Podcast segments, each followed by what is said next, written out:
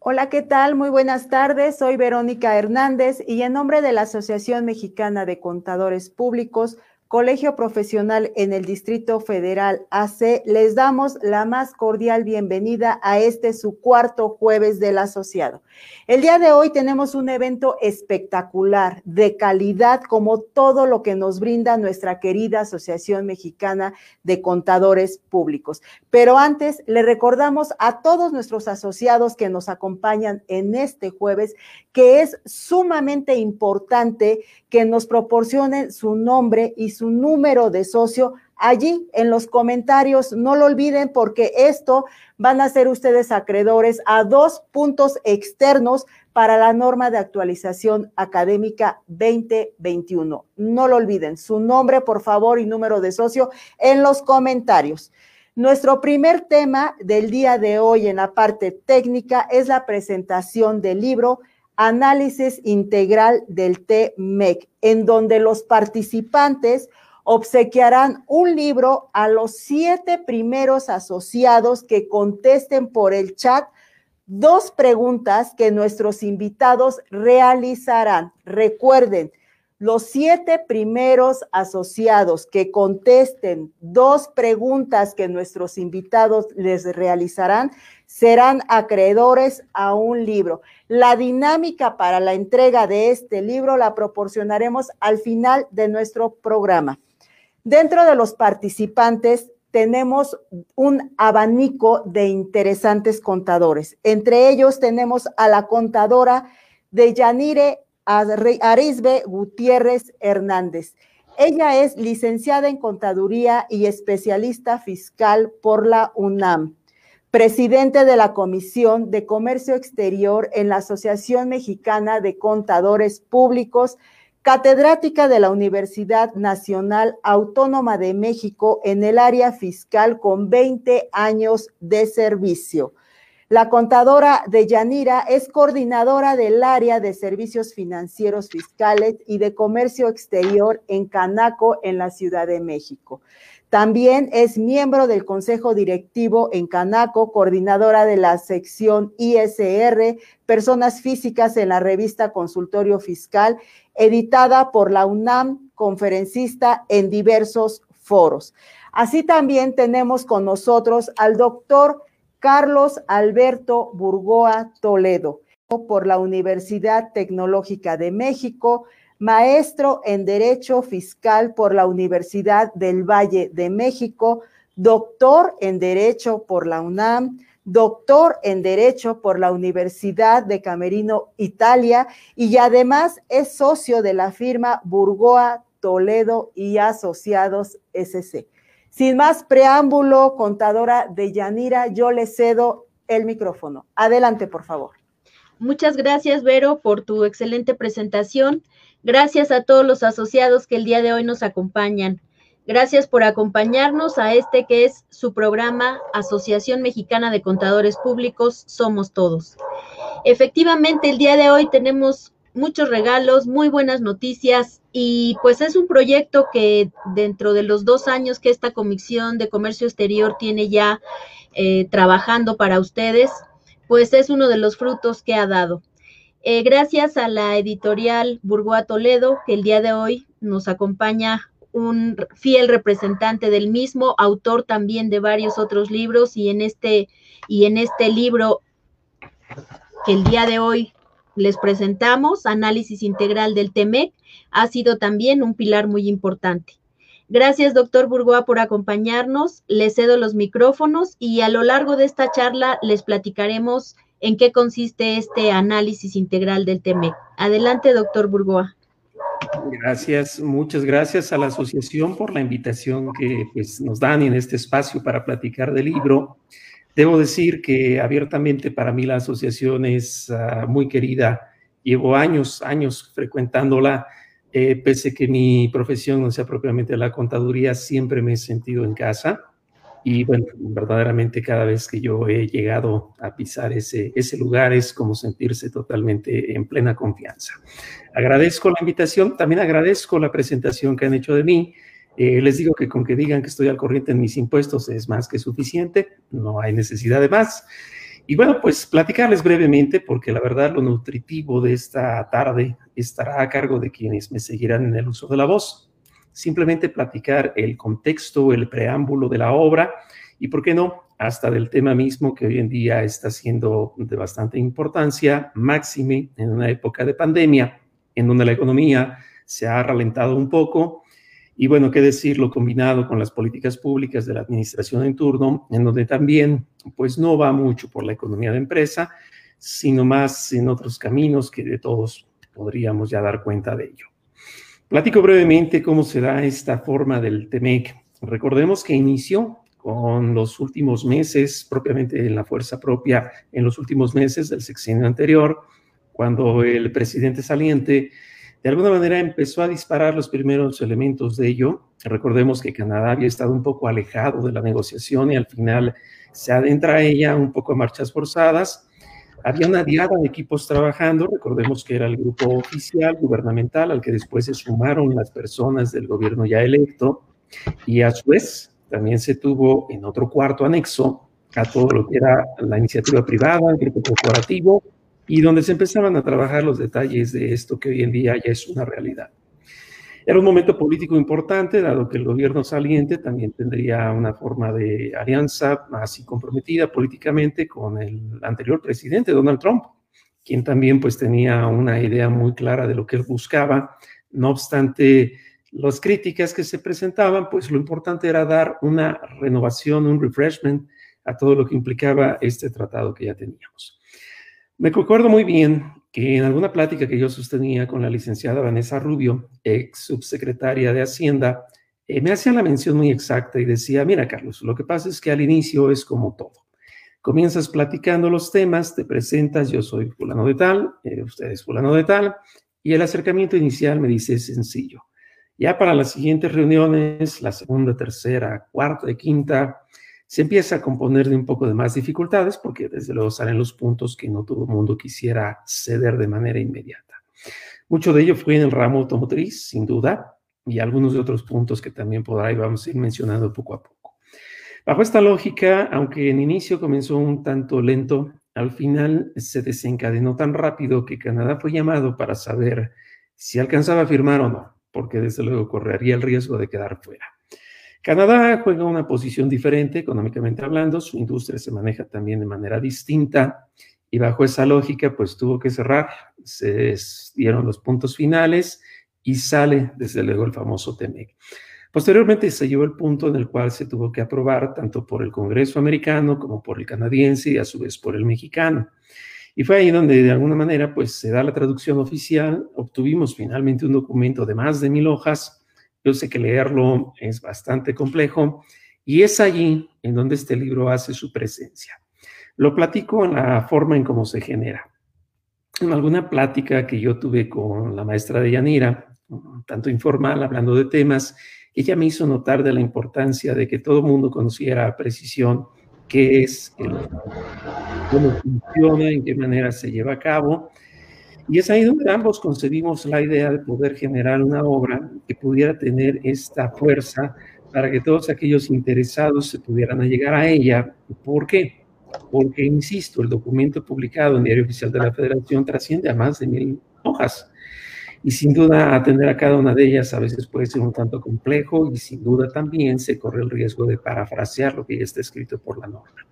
No obstante, este trabajo que ustedes ven hoy en día es consecuencia y resultado de un esfuerzo en donde siempre, siempre ha sido la intención de todos aquellos que escribieron. Hacerlo de manera sencilla, sin generar una situación tan técnica, tanto que hasta a lo mejor duele la cabeza, nada de eso. Es un libro bastante asequible, muy rápido de leer. Y lo más importante, en el orden que aparece, no es forzosa la lectura, cualquier interesado en algún tema específico, ya sea propiedad intelectual, ya sea propiamente la parte laboral, lo que son las políticas mismas en lo que corresponde a lo fiscal y así muchas otras que podemos comentar. Todos los autores participaron en esa idea de hacerlo sencillo, fácil y lo más importante, no solo es un simple parafraseo de lo que ya dice la ley, sino más aún es el efecto técnico que se brinda desde la experiencia propia que se da desde luego con ejemplos en muchas de las ocasiones y en otras más con números que nos ayudan a entender de manera clara qué es el TEMEC.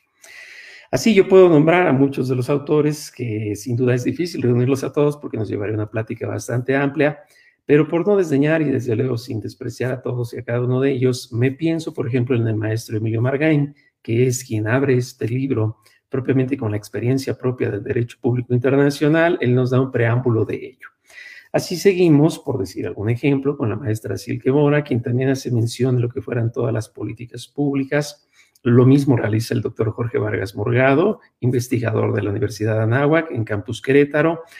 Eh, tuvimos también la fortuna de contar con la participación del doctor Ramón Cabrera, ex magistrado y ex subprocurador fiscal.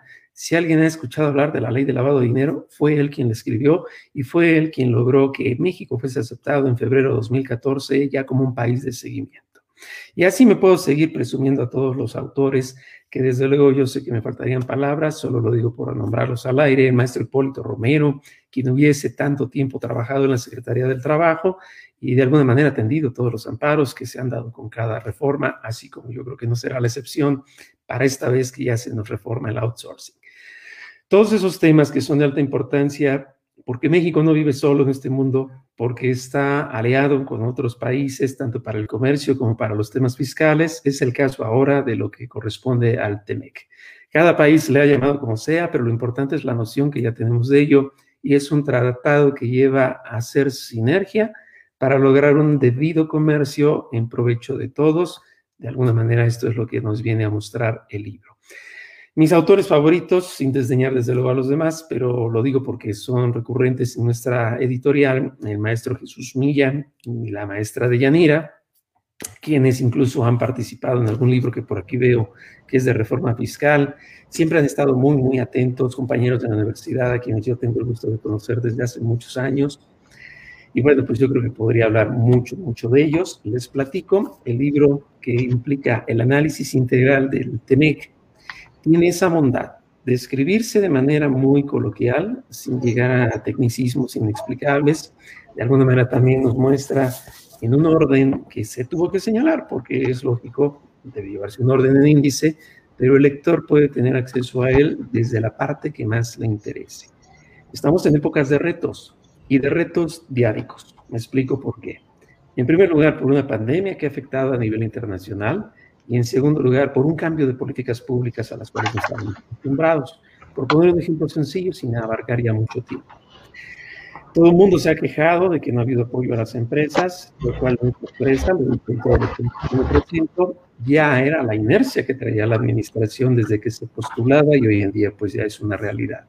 ¿Cómo afrontar todo esto? El libro nos va a dar muchos tips y desde luego todos nuestros ponentes al día de hoy podrán también dar causa de ello. Así pues vamos a tener hoy en día el gozo de escuchar al maestro Álvaro, a la maestra de Yanira, al maestro Jesús, eh, la contadora Samia. Eh, entiendo que también podría estar la maestra Arcelia, quien participó obviamente en autoridades. Y bueno, pues para ya no abarcar más el uso de la palabra, simplemente agradecer a todos los que hoy nos acompañan.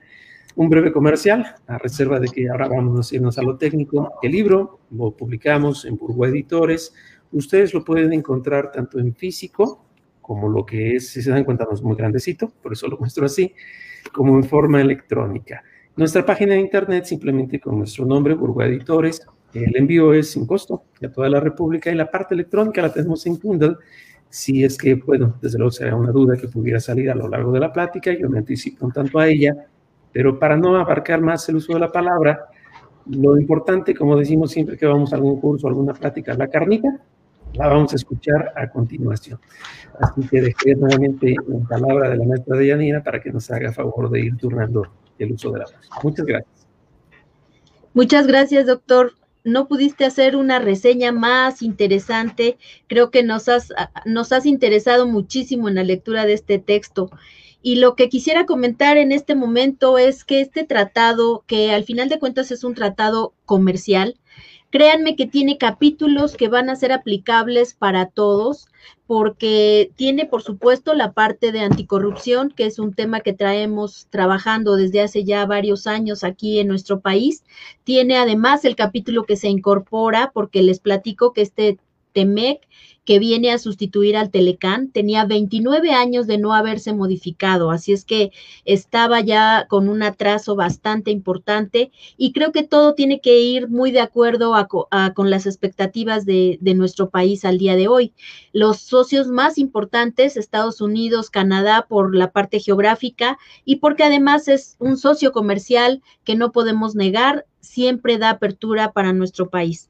Más allá de las expectativas negativas que pudieran estar escuchando ustedes en, redes sociales, en, radio y televisión, creo que debemos verlo como una oportunidad. Estos nuevos capítulos que se incorporan, inclusive la pequeña y la mediana empresa es uno de los capítulos que se incorpora, plataformas digitales que viene muy ad hoc con todo lo que se ha dado en materia fiscal en nuestro país también ya desde hace algunos años. La ley de la propiedad industrial tiene implicaciones para con ello. Este tema de salud tan importante, este problema tan importante que estamos viviendo, todo lo que COFEPRIS tiene que estar presentando para poder llevar a cabo un, sinnúmero de importaciones, pero también la parte de los aranceles, donde preferentemente pudiéramos tener eh, importantes ahorros, volteemos a ver entonces si tenemos certificados de origen, que vale comentar que estos certificados ya no necesariamente son los certificados que, en años anteriores conocíamos y que eh, este, buscábamos fehacientemente para poder pagar menos impuestos de importación. Al día de hoy puede ser un documento que puede ser avalado por algún experto en donde haga constar que los elementos son originarios del país con el que estamos interactuando. Entonces, en este libro tratamos de, que ustedes conozcan cuáles son las implicaciones que en el tema, inclusive fiscal, pudiéramos tener. Ese, ese punto lo va a tocar a continuación la contadora Samia. Que, que, además comentarles que todos los que vamos a participar el día de hoy somos integrantes de esta Comisión de Comercio Exterior en la Asociación Mexicana de Contadores Públicos. Los invito entonces realmente a que adquieran esta, a que adquieran esta obra y voy a dar la, eh, voy a dar pie en este momento a la presentación de Samia para que nos haga favor de vertir algunos comentarios. Quiero platicarles que Samia es también una gran experta en comercio exterior. En este momento ustedes están viéndola ya en pantalla. Y cuando les comento que Samia tiene gran experiencia en el área de comercio exterior, pues ustedes habrán conocido también ya su trayectoria a lo largo de algunas presentaciones que hemos hecho para ustedes en esta comisión. Eh, Samia eh, tiene, eh, por supuesto, es contadora, como todos los que estamos integrando el día de hoy esta comisión pero además Samia González Villagómez pertenece a un despacho eh, que se dedica a la consultoría en materia de comercio exterior y además tiene también a su cargo en, en la comisión de PLD todo aquello que está relacionado también con el comercio exterior. Bueno, pues sin más preámbulo, adelante con tus comentarios, Samia, por favor. Hola, buenas tardes, buenas tardes a todos. De Yanira, ¿cómo están? Me da mucho gusto estar aquí con ustedes, platicarles un poquito del libro. La verdad, la grata sorpresa que fue leer el libro, participar, escuchar contigo los planes que tenías para poder acercar a la gente o a los contadores más a este tema tan importante del TEMEC. La verdad es que la lectura del libro, como bien lo acaba de comentar el maestro Bulboa, es una lectura muy sencilla, muy fácil, nos lleva de la mano desde, menciona desde el convenio de, de, Viena hasta la actual, eh, las reformas que tienen que estar haciendo en la legislación nacional, nos lleva de la mano a adentrarnos en todo este mundo de los tratados, no nada más del TEMEC, sino de los tratados internacionales, nos aporta esa gran facilidad de lectura para que la gente que no sepa o que esté interesada en los temas y de repente no es tan fácil como empezar a tocar un tema, este libro nos lo proporciona. En la comisión muchas de las veces es gran tema de pláticas que hemos tenido, cómo podemos hacer que los contadores, que los miembros de esta asociación empiecen a familiarizarse más con los temas de comercio exterior, porque de repente pueden parecer como un mundo ajeno. Y la verdad es que el libro nos permite empezar a manejar los temas y familiarizarnos con los conceptos, porque no los toca desde una manera muy técnica, nos habla desde, desde una manera bastante amigable. En uno de los capítulos que a mí me toca platicar con ustedes el día de hoy es el, capítulo que escribió la maestra eh, Nacheli Escobedo y con ella ya hemos tenido incluso la, la grata presencia de ella en la, en la asociación y nos ha platicado mucho de este tema que es la facilitación al comercio, que viene tocado en el capítulo 7 del tratado. ¿De qué nos habla realmente este capítulo y qué es lo que vamos a encontrar en el libro? Vamos a encontrar en el libro una guía muy, muy, muy sencilla y muy fácil de entender respecto a qué habla el tratado en, cuestión de facilitación al comercio. Como, como la palabra lo dice, facilitación es el compromiso que están adquiriendo las partes para que exista una amplia información a cada uno de los contribuyentes o de los importadores o de los exportadores respecto a todo el trámite o el manejo aduanero. Esto es muy importante, es un gran reto realmente para las autoridades aduaneras y para la Secretaría de Economía, en donde nos va a tener que estar facilitando muchos de los temas, la información respecto a auditorías, respecto a los gravámenes. Tenemos o nos otorga la facilidad de poder acercarnos con la autoridad de hacer una consulta respecto a cómo va a venir un bien, cómo lo tenemos que importar en cuestión, una consulta específica, una consulta que nosotros a lo mejor en el ámbito fiscal estamos acostumbrados a hacer en cuestiones de consultas específicas. Ah, lo podemos hacer también para la materia aduanera. Podemos tener ahora la certeza del valor de la mercancía, la tarifa arancelaria, cosas de ese estilo que en una época de planeación son muy importantes para nuestros clientes o para que un importador pueda tener la certeza y no pueda haber después sorpresas respecto a que está mal, eh, mal clasificado su producto. Nos confirman también origen, es decir, representa todo, todo un reto para las autoridades el que pueda hacer de una manera fácil y digerible hacernos llegar toda esta información a nosotros como contribuyentes. Y en el libro viene muy bien explicado por la maestra y nos va dando todas las pautas, ¿ok? Entonces sí les recomiendo, les sugiero muchísimo que lo, que lo lean, que lo revisen.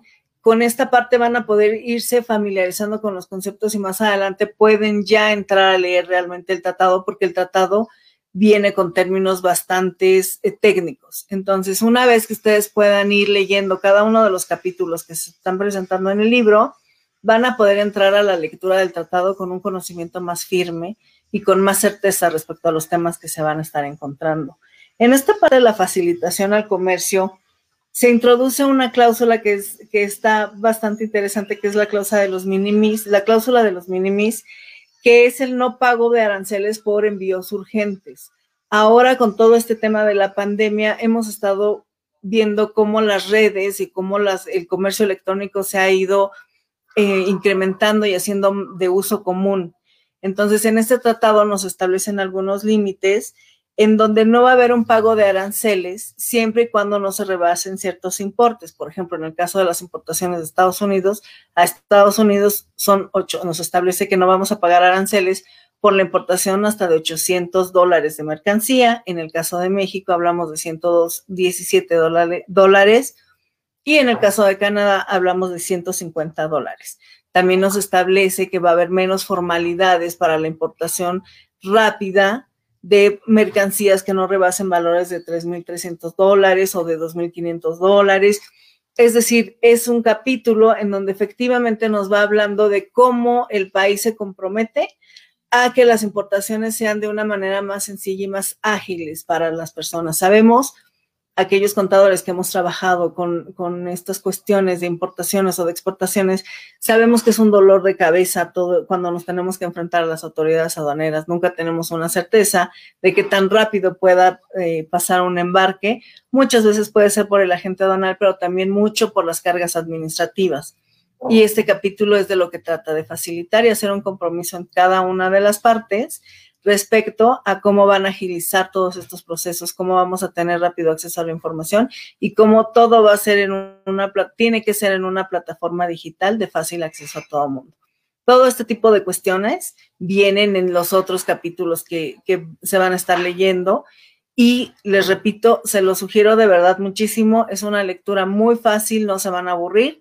Vienen conceptos que nosotros ya como contadores manejamos y creo que es una excelente herramienta para adentrarnos en el conocimiento de, los tratados internacionales. Este momento nos De Yanira, no sé si quieran comentar algo más al respecto, alguna otra duda.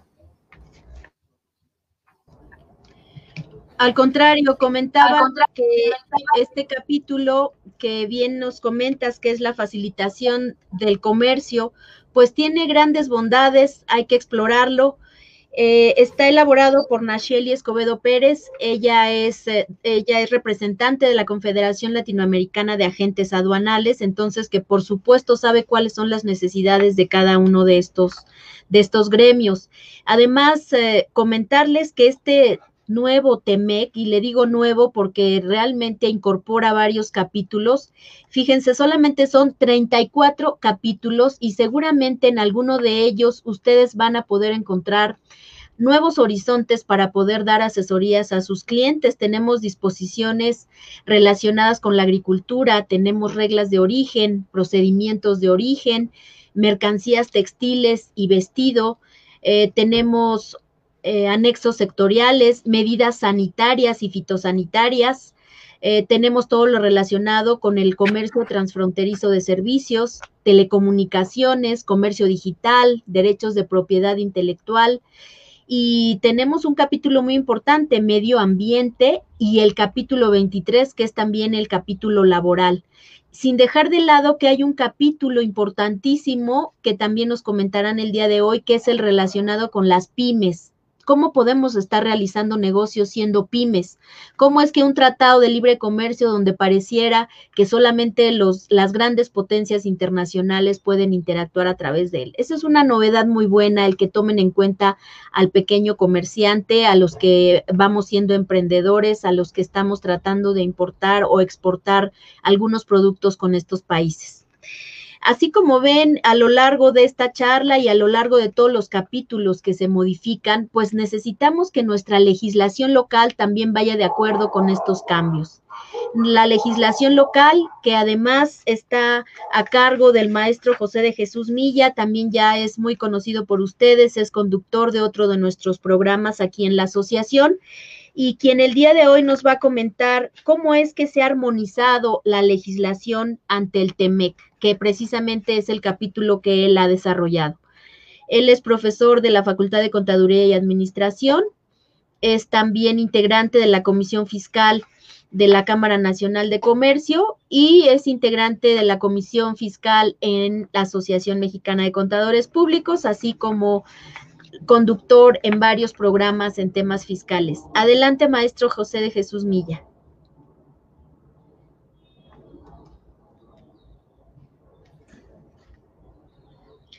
Si nos ayuda con su micrófono, yo creo. Muchas gracias. Muchísimas gracias, maestra de Yanira. Muchísimas gracias a mi querido amigo, el doctor eh, Carlos Burgoa. Por supuesto que hemos platicado y trascendido muchísimas pláticas, entre ellas esta, esta situación que es eh, realmente, como él lo comentó, es un libro que se puede leer por fascículos, se puede hablar, está tematizado y ustedes pueden decir, este tema me interesa. Está muy sencillo, muy abierto, obviamente, como inicio de un pescador para que se vaya con la línea, si es que en ese momento nos interesa algún tema. Ahí me toca, obviamente, la armonización de todo lo que es la legislación, que es muy necesaria entre, este, entre estos tres países, que es Canadá, Estados Unidos y en este caso la Ciudad de México. Entonces tenemos que Estados Unidos es importante porque eh, el 80%, un poco más del 80% de nuestras exportaciones son obviamente ese país del norte. Y, es un espejo, es un espejo de cómo le va en relación a la parte económica de Estados Unidos hacia nosotros. Obviamente la apertura económica nos beneficia. Y también como tercer eh, adquirente de nuestros bienes, obviamente, obviamente Canadá. Los tres somos muy importantes y formamos la parte norte como algo importante en toda esta parte del orbe. Bien, eh, podemos platicar que existen seis modificaciones importantes en las cuales el Senado obviamente eh, estuvo de acuerdo y autorizó y modificó las leyes necesarias, como es la ley de la propiedad industrial, por supuesto, sí, para regular lo que son las patentes, los inventos de los inventos, diseños, industrias, marcas comerciales, denominación de origen, entre otras. Y obviamente También la armonización de la legislación nacional vigente y que queda vigente en 20 años para las patentes. Eso es muy importante. O sea, todavía eh, vamos a conservar esas patentes durante 20 años. Eso incluye también a los medicamentos que aunque estén en, patente, también eh, puedan hacer genéricos y eso es el acercamiento obviamente a las empresas o a las, a las empresas y que distribuyen este tipo de medicamentos para que llegue con un precio un poco más moderado y obviamente la utilización de los bienes de investigación de las patentes vigentes para que se sigan investigando. Tenemos la Ley Federal de Derechos de Autor, por supuesto, que este es todo lo relacionado con canciones, libros, creaciones audiovisuales, ¿sí? Se aprobó la reforma de la Ley Federal de Derechos de Autor, que protegerá obviamente a todos estos autores y compositores de, eh, en este caso, de nuestro territorio nacional. La ley de impuestos generales a la importación y exportación y la reforma a la ley aduanera también eh, eh, es importante que para de, alguna forma modernizar el marco jurídico, el Senado aprobó la ley de impuestos generales a la importación y exportación, así como las reformas a la ley aduanera. En, en, otras cosas, la actualización de tarifas arancelarias incluye los productos tecnológicos que no están clasificados. Esto es, eso es muy importante porque algunos que no estaban clasificados obviamente entran en estas nuevas clasificaciones, facilita la obtención de la información de decisiones en las políticas públicas y reduce los costos de operación y en beneficio de la industria nacional. Esto es por lo que respecta a la Ley General de Importación y Exportación y a la ley aduanera. Tenemos también otra que se modifica y que también estuvo de acuerdo el Senado, es en la Ley de Infraestructura de Calidad. Esta ley eh, tiene una parte que se abroga y otra parte que se compone, impulsa la, competitividad y garantiza que los productos y servicios con estándares globales, el Senado aprobó expedir la ley de infraestructura de calidad. Obviamente este es un nuevo marco jurídico y busca mejorar la capacidad e innovación y eliminar barreras innecesarias y una mayor competitividad. Es en forma genérica, por supuesto. Tenemos otra ley que la ley, la, las reformas al Código Penal Federal en materia de delitos contra la propiedad intelectual, que era tan importante. Si vamos a proteger a los autores, autores, compositores, escritores, obviamente, pues es importante que exista una penalización y se aumentaron obviamente las multas y las penas de inclusive hasta de prisión, quien eh, obviamente atente contra esta propiedad y participe en, eh, decodificar lo que entra por cable, que también es importante, y desbloquea a los candidatos y protege obviamente canciones, libros y otras, y otras eh, obviamente de autores y compositores mexicanos. Por último, tenemos el acuerdo en materia de cooperación ambiental entre los gobiernos de México, Canadá y Estados Unidos. Absolutamente muy polémico porque nosotros eh, cumplimos o nosotros estuvimos de acuerdo en muchas de las circunstancias y situaciones que es la parte ambiental, la, industria limpia que afortunada, afortunadamente existió en el tratado, pero que desgraciadamente, y digo desgraciadamente, obviamente eh, nuestro ejecutivo no ha hecho de alguna forma un caso omiso y ya hemos recibido varias recomendaciones con relación, con relación a esta situación y que tenemos obviamente la obligación de estar ah, eh, dentro de este tratado. Entonces, el no cumplimiento de esta nueva legislación, eh, que era obligatorio que estuviera en el tratado, en este TEMEC, eh, el no cumplimiento nos puede llevar, obviamente, a tener algunas situaciones de molestia, obviamente, para, eh, por no acatar por no acatar, obviamente, este tratado a nivel mundial, que aparte no nada más es del TEMEC. Como ven ustedes, la parte legislativa directa o indirecta que se trata en este TEMEC fue necesario que todas las leyes se adecuaran de alguna forma para poder eh, llevar un estándar dentro de los, estos tres países y también con espejo a la parte internacional para cumplir y para estar dentro de obviamente de una, de una organización en la cual pertenecemos y que debemos de ser uniformes en la materia, como por ejemplo lo que tenemos aquí en las normas de información financiera, obviamente que es la norma que nos rige a todos como contadores. Esta también es otra situación que debe, debe de coincidir y debemos de respetar. Eh, y como les digo a ustedes, así como vemos otros capítulos, otros títulos, otras situaciones que eh, van a ser muy importantes. Eh, vamos a hablar de las pymes, vamos de un tema importantísimo, que es lo de la Ley Federal del Trabajo. Estas modificaciones que vienen desde, desde el, el expresidente Calderón, que mandó, la última de las cosas que mandó antes de, antes de entregar su mandato, obviamente fue la una de las modificaciones importantes de la Ley Federal del Trabajo y todas esas modificaciones. Van a ver ustedes con mis queridos eh, compañeros de, de, la comisión la plática que van a entender que va a ser de, de verdad, de verdad de mucho interés. Muchísimas gracias por la invitación y gracias a la maestra de Yanira por haberme invitado a participar en este análisis integral del TEMEC.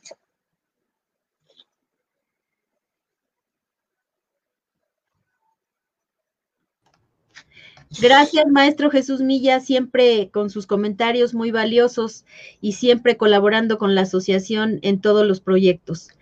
Me, déjenme comentarles que el capítulo que a continuación vamos a tratar, que es creo uno de los que van a ser de gran utilidad para todos nuestros asociados, para poder además dar asesorías a nuestras pequeñas y medianas empresas, tratando de hacerlas fuertes y tratando de crear nuevos canales hacia la exportación y es precisamente los nuevos retos para las empresas mexicanas que vienen tratados en uno de los capítulos que llamamos de la pequeña y mediana empresa. Este capítulo está a cargo de Arcelia Pérez Rangel, integrante también de la Comisión de Comercio Exterior. Arcelia es licenciada en Comercio Exterior por la Universidad Autónoma del Estado de Hidalgo. Eh, es egresada de la maestría en Derecho Aduanero y de Comercio Exterior tiene más de 10 años de experiencia en la consultoría en comercio exterior, en logística y aduanas.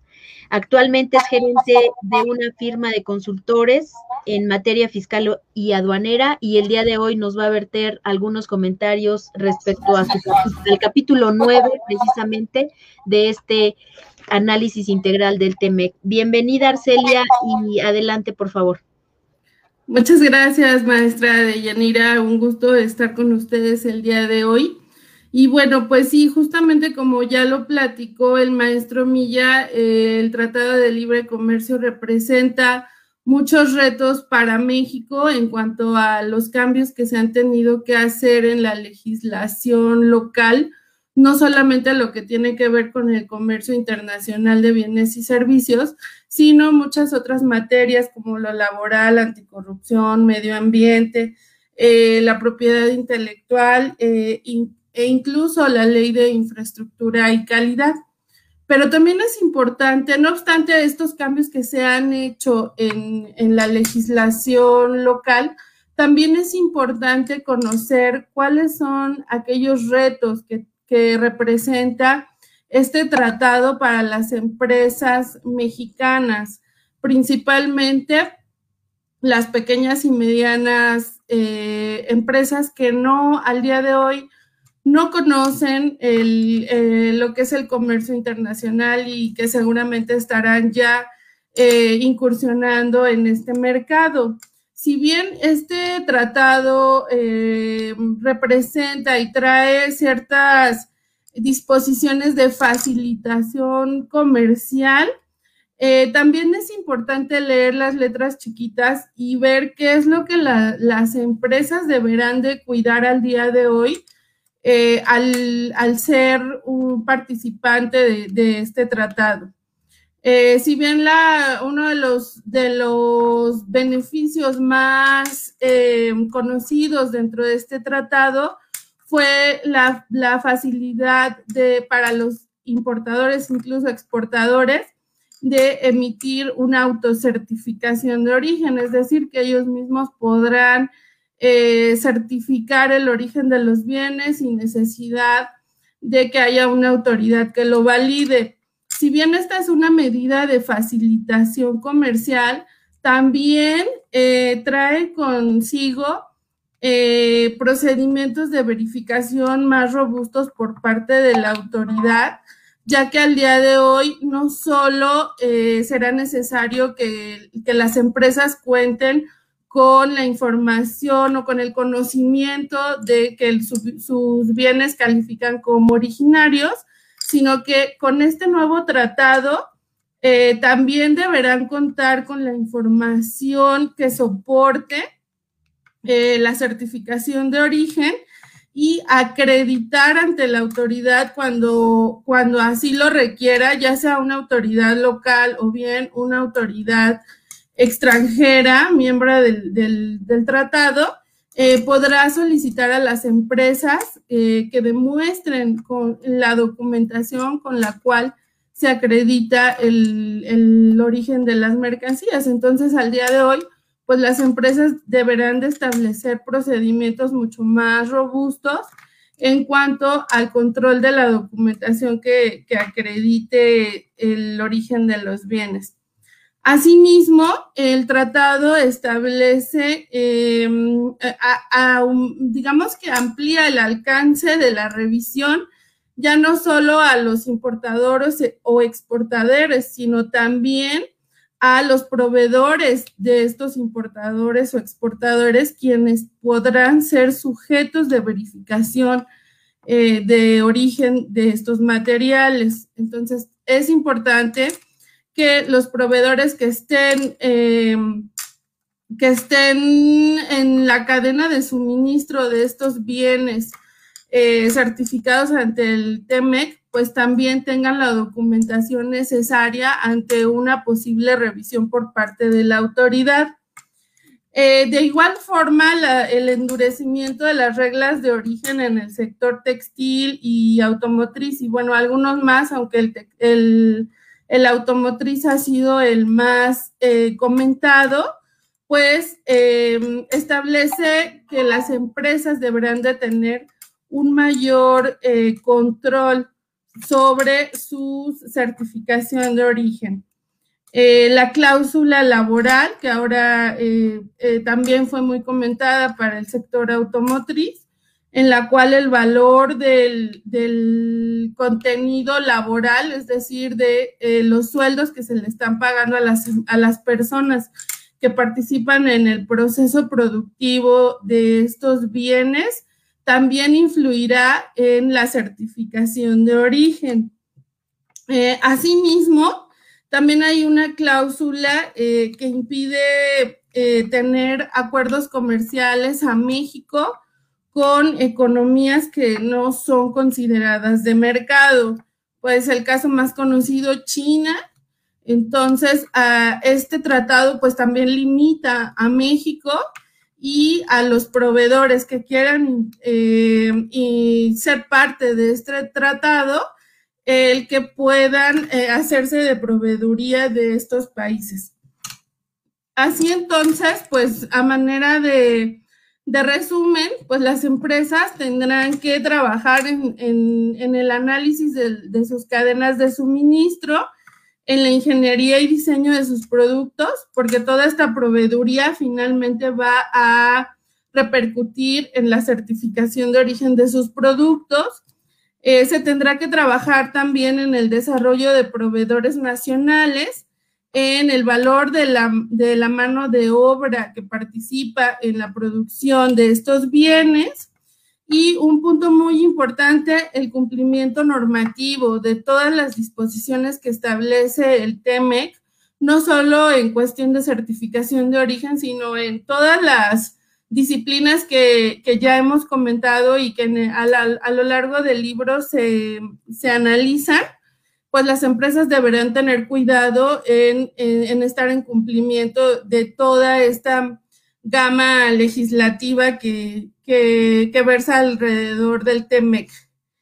Y bueno, finalmente, pues las empresas tendrán que trabajar en la capacidad de respuesta ante los procesos de fiscalización que la autoridad, ya sea nacional o de otros países, pueda en algún momento ejercer en los contribuyentes que estén em, pues trabajando al, amparo del, del TEMEC.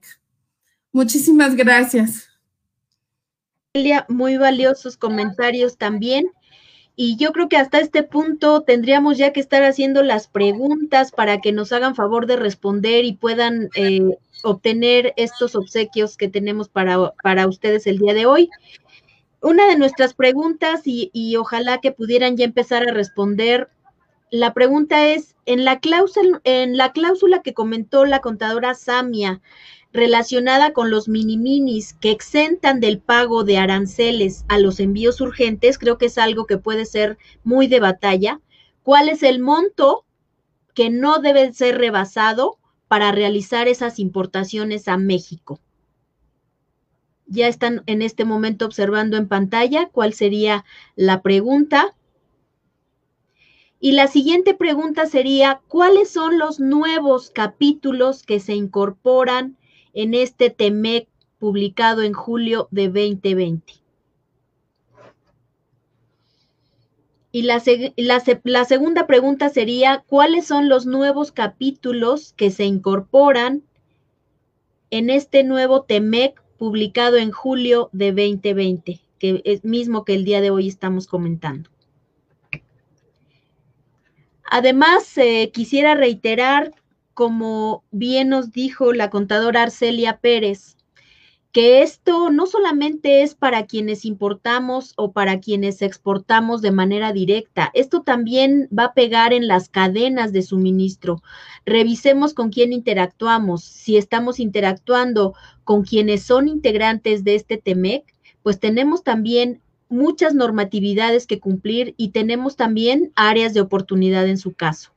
Eh, pareciera que no, que no es importante todo esto que está pegando porque al ser un tratado comercial se ha estado convirtiendo inclusive en el tema fiscal, en el tema laboral y por supuesto en el tema de ecología. Hablando, por ejemplo, en los compromisos en materia laboral, eh, créanme que es uno de los capítulos que va a modificar la justicia laboral en México en gran medida. Ya al día de hoy la Secretaría de Economía tiene implementado un análisis y diagnóstico para las empresas respecto a qué tan transparentes son los actuares de nuestros sindicatos. Hay que demostrar fehacientemente que existe libertad de asociación. Es uno de los puntos que, que nos va a comentar en este momento el contador Álvaro Bir, que ustedes también ya conocen, es, es integrante de nuestra Comisión de Comercio Exterior. Él es maestro en impuestos, está siendo también candidato a doctor, en, eh, es profesor en la Universidad Iberoamericana, pertenece a nuestra comisión desde hace también ya casi un año que se incorporó con nosotros y además es socio del despacho IPS enfocado en servicios de contabilidad y auditoría. Créanme que este capítulo laboral, que nuestro libro es además tratado por un profesor de, de La Salle, porque esta, este libro es una sinergia entre varias instituciones, varias universidades, la Universidad Nacional Autónoma de México, la Universidad Iberoamericana, la Universidad La Salle, en donde tenemos el capítulo 7 que está tratado por el maestro Benjamín Díaz Villanueva, precisamente. Eh, tengo yo también en, este, en esta participación en el capítulo 9 un apartado relacionado con el capítulo laboral. Y el día de hoy, el maestro Álvaro, a quien le cedo los micrófonos, nos va a realizar algunos comentarios. Adelante, maestro, por favor. Muchas gracias, maestra Deyanira. Un saludo pues a toda la, toda la mesa de ponentes que nos acompaña y a todos los seguidores de la, de la Asociación Mexicana de Contadores Públicos que están pendientes en este jueves del asociado para la presentación del libro Análisis Integral del TEMEC. Pues eh, en efecto, hay mucha información al respecto de, de la parte laboral. Dos capítulos principalmente se centran dentro de estas novedades laborales y novedades que en realidad uh, son demasiado amplias en el contexto, pero que han ido caminando desde varios años atrás. Eh, con ganas de que deseen cuanto antes el libro, ya nos explicaba el doctor Bulgoa que se puede adquirir desde vía electrónica. Eh, les, nada más les quiero platicar que en el capítulo del maestro Hipólito Romero se hace una reseña, tal cual de la mano, como comentábamos hace unos minutos, de la mano se hace una reseña desde cómo nace el Telecán y cómo el Telecán no tenía en sí mismo un apartado laboral. Sin embargo, sí se hace un acuerdo de manera paralela en el que se abordan este acuerdo eh, para justo para eh, la colaboración laboral de América del Norte, en el que le da origen, le da pie a que México comience una serie de modificaciones a futuros de regular y de, y de modificar el aspecto laboral dentro del país.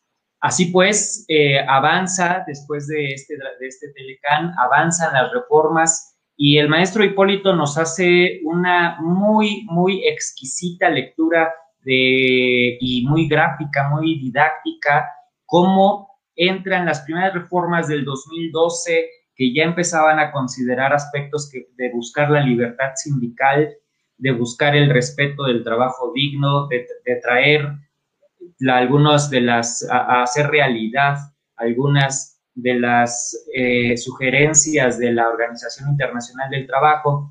Y después vienen las, las modificaciones de 2017 y de 2019.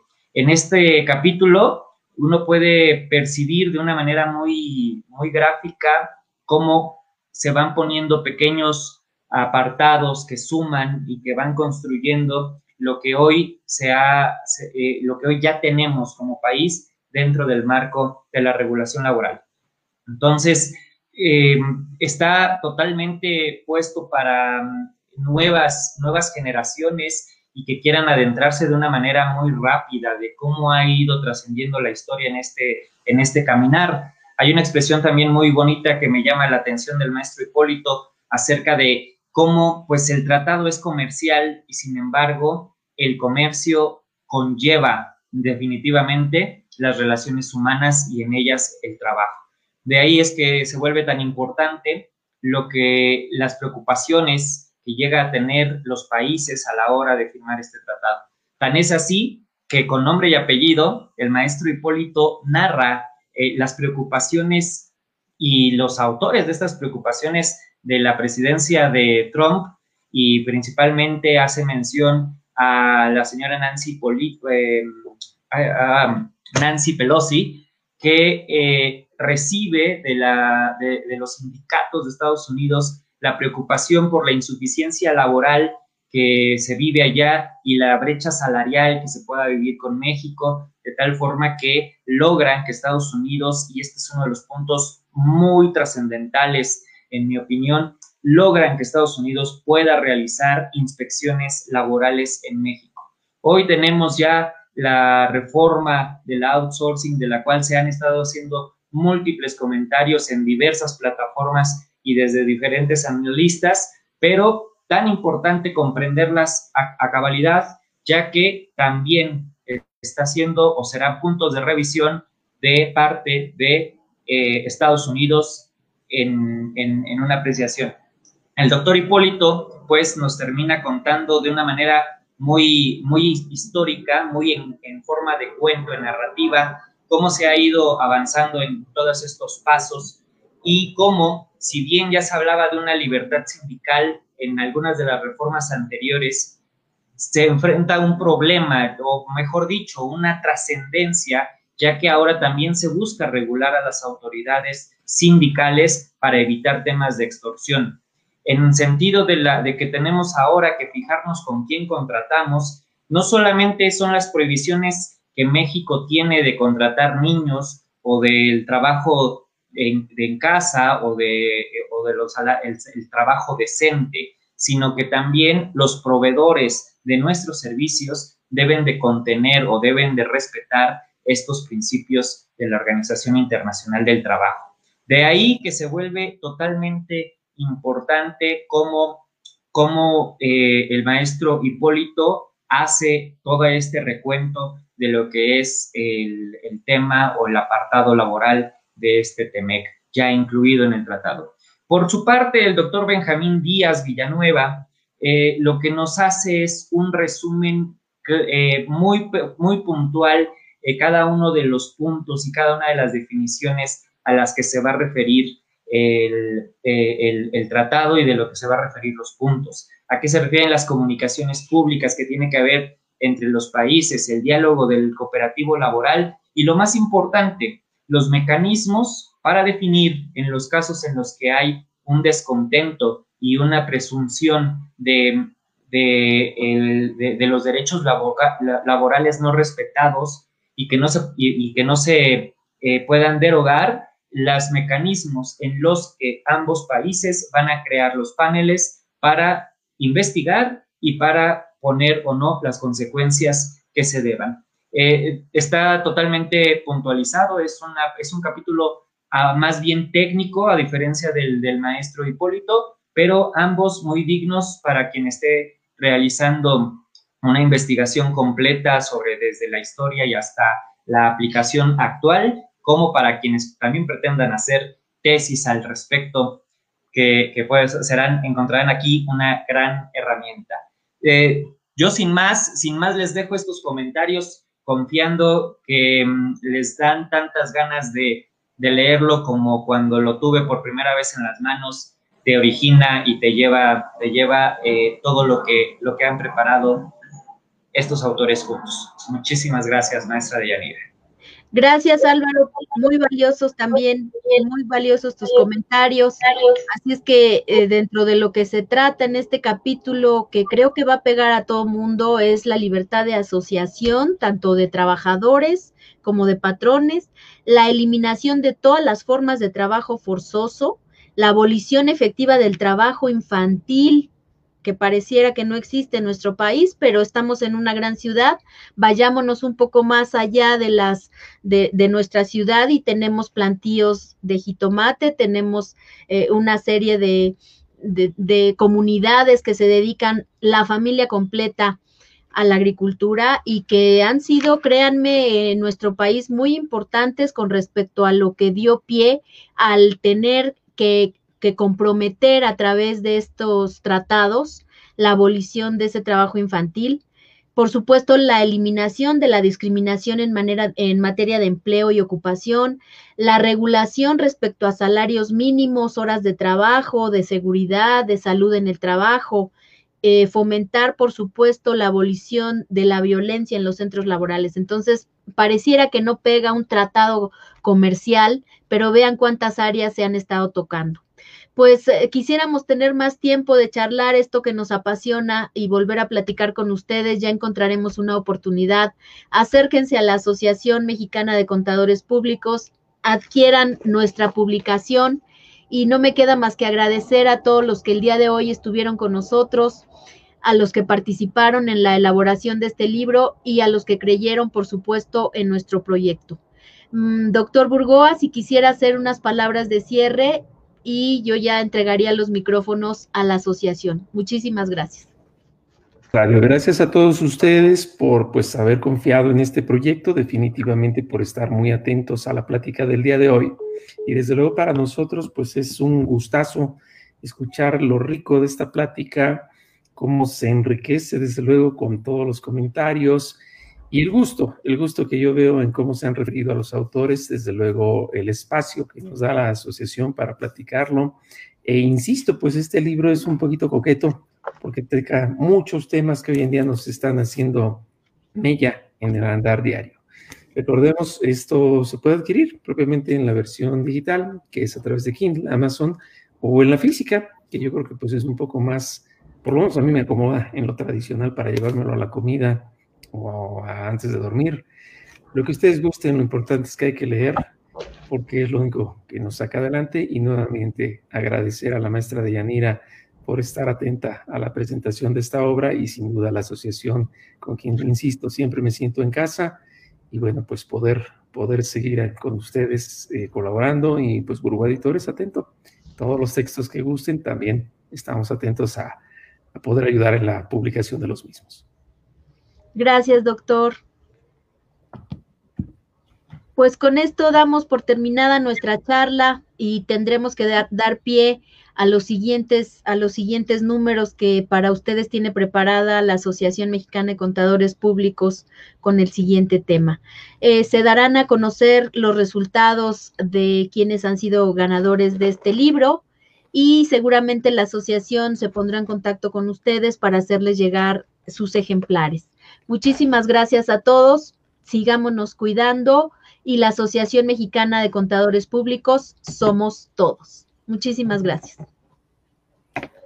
Muchas gracias, eh, contadora de Yanira. Muy interesante definitivamente el contenido de este libro y quisiéramos seguir compartiendo con ustedes, pero lamentablemente los tiempos no nos ayudan. Sin embargo, agradecemos de verdad a todos ustedes por habernos compartido un poquito de, de este gran triunfo eh, que, que, ustedes tienen en este momento en sus manos.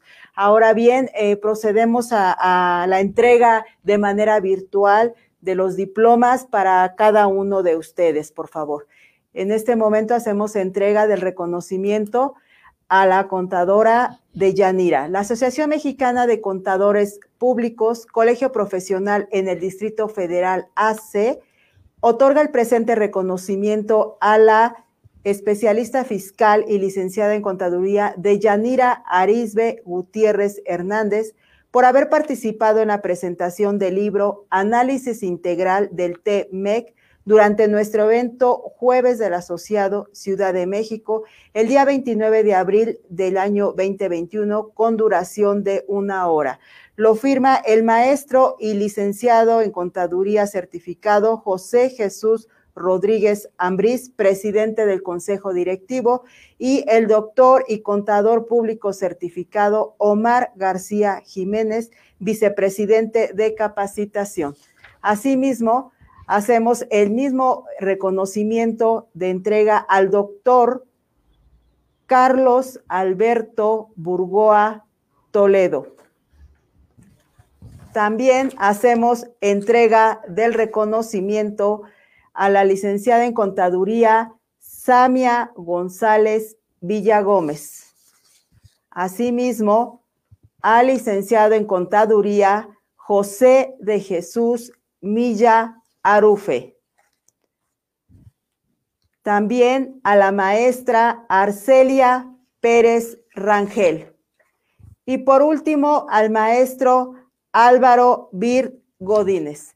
Agradecemos a todos y cada uno de ustedes por haber participado con nosotros en este jueves del asociado. Gracias y buenas tardes. Ahora bien, pues pasamos eh, en este momento a nuestra siguiente ponente. Eh, ella es eh, en el tema cultural, es nuestra siguiente invitada, es una apasionada de la educación, la capacitación y el desarrollo humano y organizacional Estudió educación especial con una especialización en trastornos neuromotrices. Es un honor tener con nosotros a la doctora Gabriela Soule Egea con el tema estrés y adaptación. Doctora, le cedo el micrófono, por favor. Adelante. Muchísimas gracias. Eh, voy a tratar de, eh, abrir la presentación, que estoy teniendo un poquito de problemas. Si me pudieran ayudar, la mandé, pero no puedo compartir mi pantalla en este momento. A ver. Si me, pudieran ayudar, por favor, a, compartir eh, la pantalla, si son tan amables. Si no, pues bueno. Hago ahorita todo posible por... Denme un segundo, por favor. Screen.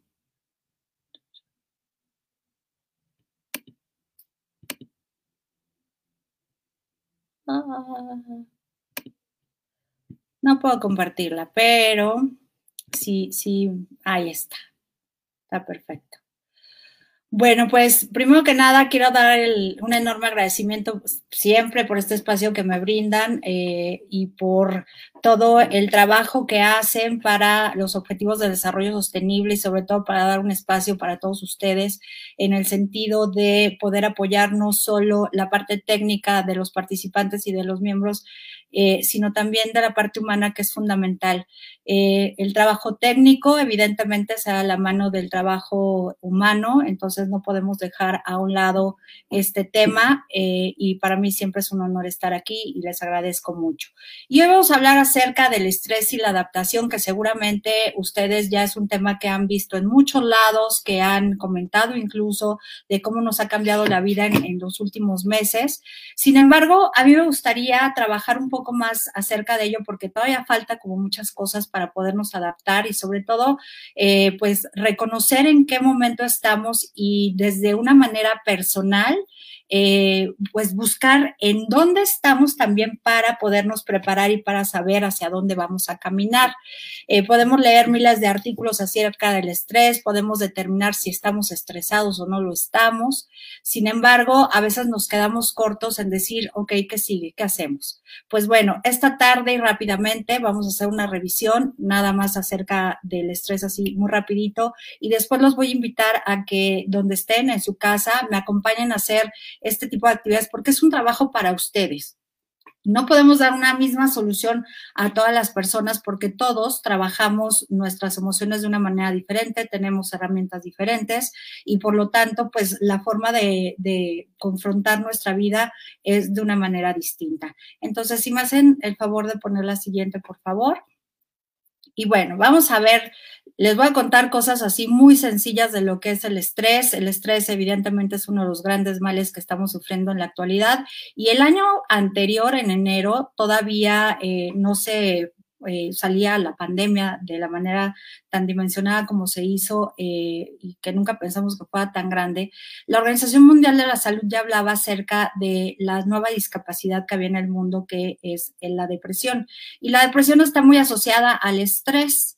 Y bueno, ¿qué es el estrés? Pues es una forma que tiene nuestro organismo de poder responder a una situación que es amenazante y ojo, y muy importante, y tenemos que entender, una situación que es amenazante que puede ser real o que puede ser fantasiosa. Mucho de nuestro estrés está enfocado por las expectativas que tenemos respecto a nuestra vida o a las cosas que pensamos que tenemos que cumplir o que tenemos que hacer, o incluso eh, muchos de nosotros podemos tender a la ansiedad y estar sufriendo por situaciones que aún no pasa, ¿no? En, este, en esta gran pandemia, evidentemente pasaron muchas cosas para muchos de nosotros, eh, muertes, eh, pérdidas, separaciones, pérdidas de empleo, pérdidas de oportunidades, incluso divorcios, etcétera. Entonces, eh, fue un año como sí de muchas, eh, de muchas situaciones reales, pero que condujeron a tener un, un, campo amplio y muy fértil para situaciones que ni siquiera han pasado y que nos dan mucha ansiedad. En términos físicos, pues se van a dar cuenta que nuestro corazón cuando estamos muy estresados va a bombear de una manera más fuerte, nuestra presión va a aumentar, eh, tenemos sudoración en las manos y obviamente también nuestros sentidos van a estar mucho más agudos. Y esto se debe a, una a un desarrollo evolutivo. Fíjense que obviamente venimos de seres más primarios o tenemos un cerebro reptiliano donde están nuestros instintos.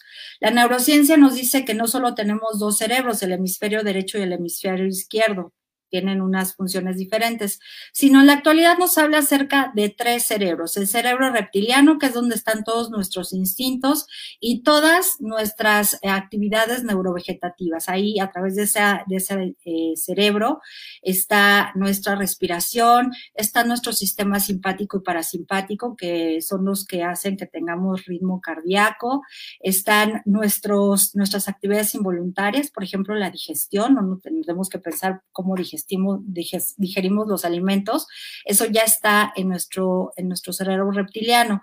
El segundo es el emocional, que es el mamífero, y ahí están prácticamente todas nuestras emociones.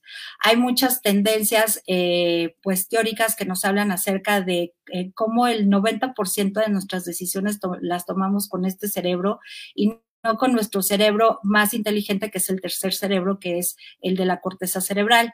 Se dice que nosotros tomamos decisiones y actuamos el 90% con nuestro cerebro mamífero, es decir, el emocional, y el 10% lo utilizamos en el cerebro racional únicamente para justificar las decisiones que ya hemos tomado. ¿Y para qué estamos hablando de esto? Pues para ver la importancia de nuestras emociones y la importancia de cuando nuestras emociones están distorsionadas, están enfermas, no las cuestionamos adecuadamente, no las adecuamos eh, normalmente como hemos venido acostumbrado, porque pues bueno, venimos de una tendencia de cómo manejarlo y de repente suceden cosas que no teníamos para nada pensado. Podemos ir a la siguiente, por favor. Bueno, aquí les quiero compartir algunas cosas que, que frecuentemente no sabemos acerca de lo que es el estrés. Fíjense que sí hay todo una alteración neurofisiológica que más adelante les voy a comentar, pero si se han dado cuenta que últimamente tenemos mayores antojos o en la pandemia engordamos, no necesariamente tiene que ver porque nuestra actividad bajó, sino porque el estrés está asociado a una hormona que está en nuestro estómago que provoca que eh, nos dé mayor apetito y obviamente también segregamos otra hormona que se llama cortisol. El cortisol es una hormona que eh, está asociada directamente al estrés y el cortisol lo que hace es que guardemos más lípidos, es decir, más grasa. ¿Y por qué pasa esto con nuestro organismo? ¿Por qué sudamos? ¿Por qué guardamos más grasa? ¿Por qué nuestro ritmo cardíaco se altera? ¿Por qué sentimos mucho cansancio en las piernas o en los brazos? Pues como les decía, es una respuesta instintiva, es una respuesta del cerebro reptiliano que tenemos filogenéticamente. Y esto sirve porque si viene un peligro, que obviamente puede ser, insisto, fantasioso, pues nuestro cuerpo está preparado para resistir, primero el frío, para resistir el poder salir corriendo si es necesario, si estamos en un, en un inminente peligro. Eh, el ritmo cardíaco se acelera para mandar sangre a todos los órganos de nuestro cuerpo, principalmente a las, a las piernas para poder salir corriendo. Sudamos, esto es muy interesante, para ser más, eh, menos... Eh, posibles de ser capturados, o sea, que nos resbalemos. Y, eh, insisto, la grasa sirve para tener mayor eh, cantidad energética para poder hacer todo este proceso. Entonces, si ustedes subieron de peso y andan de antojo porque eh, la pandemia se quedaron sin trabajo, bajaron los clientes o cualquier otra circunstancia, ustedes no están gordos, están estresados. Entonces, sí hay que, pues, observar un poco de esto porque a veces queremos bajar de peso o queremos tener un equilibrio haciendo ejercicio o tratando de controlar nuestra forma de comer, pero eh, no vemos este tipo de circunstancias que tienen que ver ya con hormonas y que a lo mejor con hacer toda una estrategia de manejo del estrés vamos a poderlo lograrlo sin tenerlos que matar en el ejercicio ni hacer dietas muy extremas. Podemos ir a la otra, por favor. Bueno, esta hormona que les comento se llama grelina y esta grelina ah, está básicamente en el estómago, pero eh, va directamente hacia este sistema eh, mamífero, el, el, segundo cerebro, que es el emocional, y específicamente a una zona que se llama amígdala. En esta amígdala, que es del tamaño de una almendra, que está justamente en el centro de nuestro cerebro, es donde está el hambre, donde está el miedo, donde está el frío, y es ahí donde se producen los crisis, crisis de ansiedad que están propiciadas por un estrés extremo. Ahí la grelina es donde puede afectar mayormente y también por eso ahí está el apetito y nos da más hambre. Vamos a la siguiente, por favor. Aquí van a ver el sistema que, cómo se maneja la grelina, que va directamente a esta parte que está en este cuadrito rojo en su cerebro, donde está esta amígdala que les comento, donde está el hipotálamo, donde está el hipocampo y muchas otras estructuras emocionales que van relacionadas también con nuestro recuerdo. Por ejemplo, el hipocampo, eh, que también es una estructura muy pequeña que está en el centro de nuestro cerebro, es donde básicamente están nuestras memorias. Entonces, han oído esa frase de el que se quema con leche y hasta el yogur le, le sopla, pues bueno, Exactamente es ahí donde se hace este hipocampo, donde el hipocampo maneja las experiencias pasadas y nos va avisando cosas que nos pueden hacer sentir mal o nos ponen en peligro. Los seres humanos somos los únicos conscientes, los seres vivientes únicos conscientes de nuestra muerte. Sabemos que en algún momento vamos a morir, ningún otro animal lo sabe. Entonces, el hecho de saber que vamos a morir hace que nuestro sistema límbico esté mucho más activado a las posibles eh, acciones que puedan llevarnos hacia la muerte. Entonces, por eso tenemos un sistema de recordación muy grande.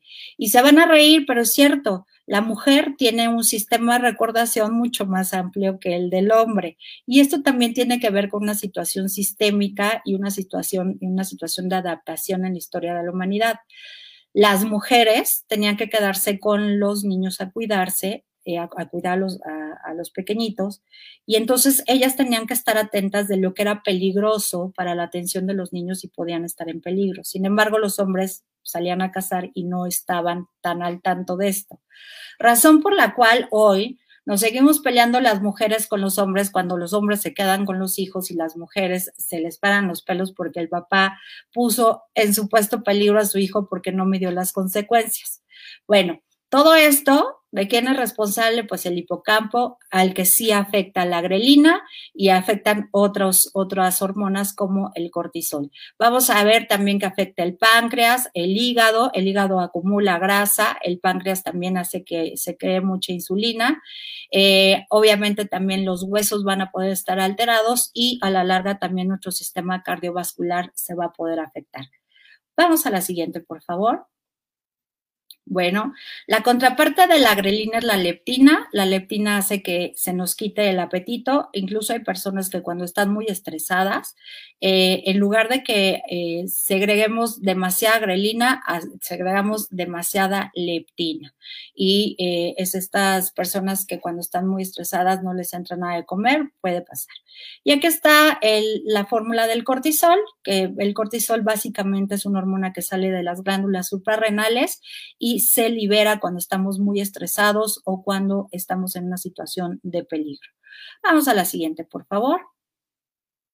Bueno, ¿qué pasa en nuestro cuerpo cuando tenemos estrés. Yo les voy a pedir que desde casa, donde nos están acompañando, hagan un checklist de lo que tienen para ver en qué nivel de estrés andan. Sí es muy importante que lo hagamos porque a veces estamos tan acostumbrados a ciertas condiciones de nuestra vida, a la sudoración, a estar rápidamente respondiendo, a tener insomnio, a dormir poco, a estar irritables que pensamos que ya nuestro carácter.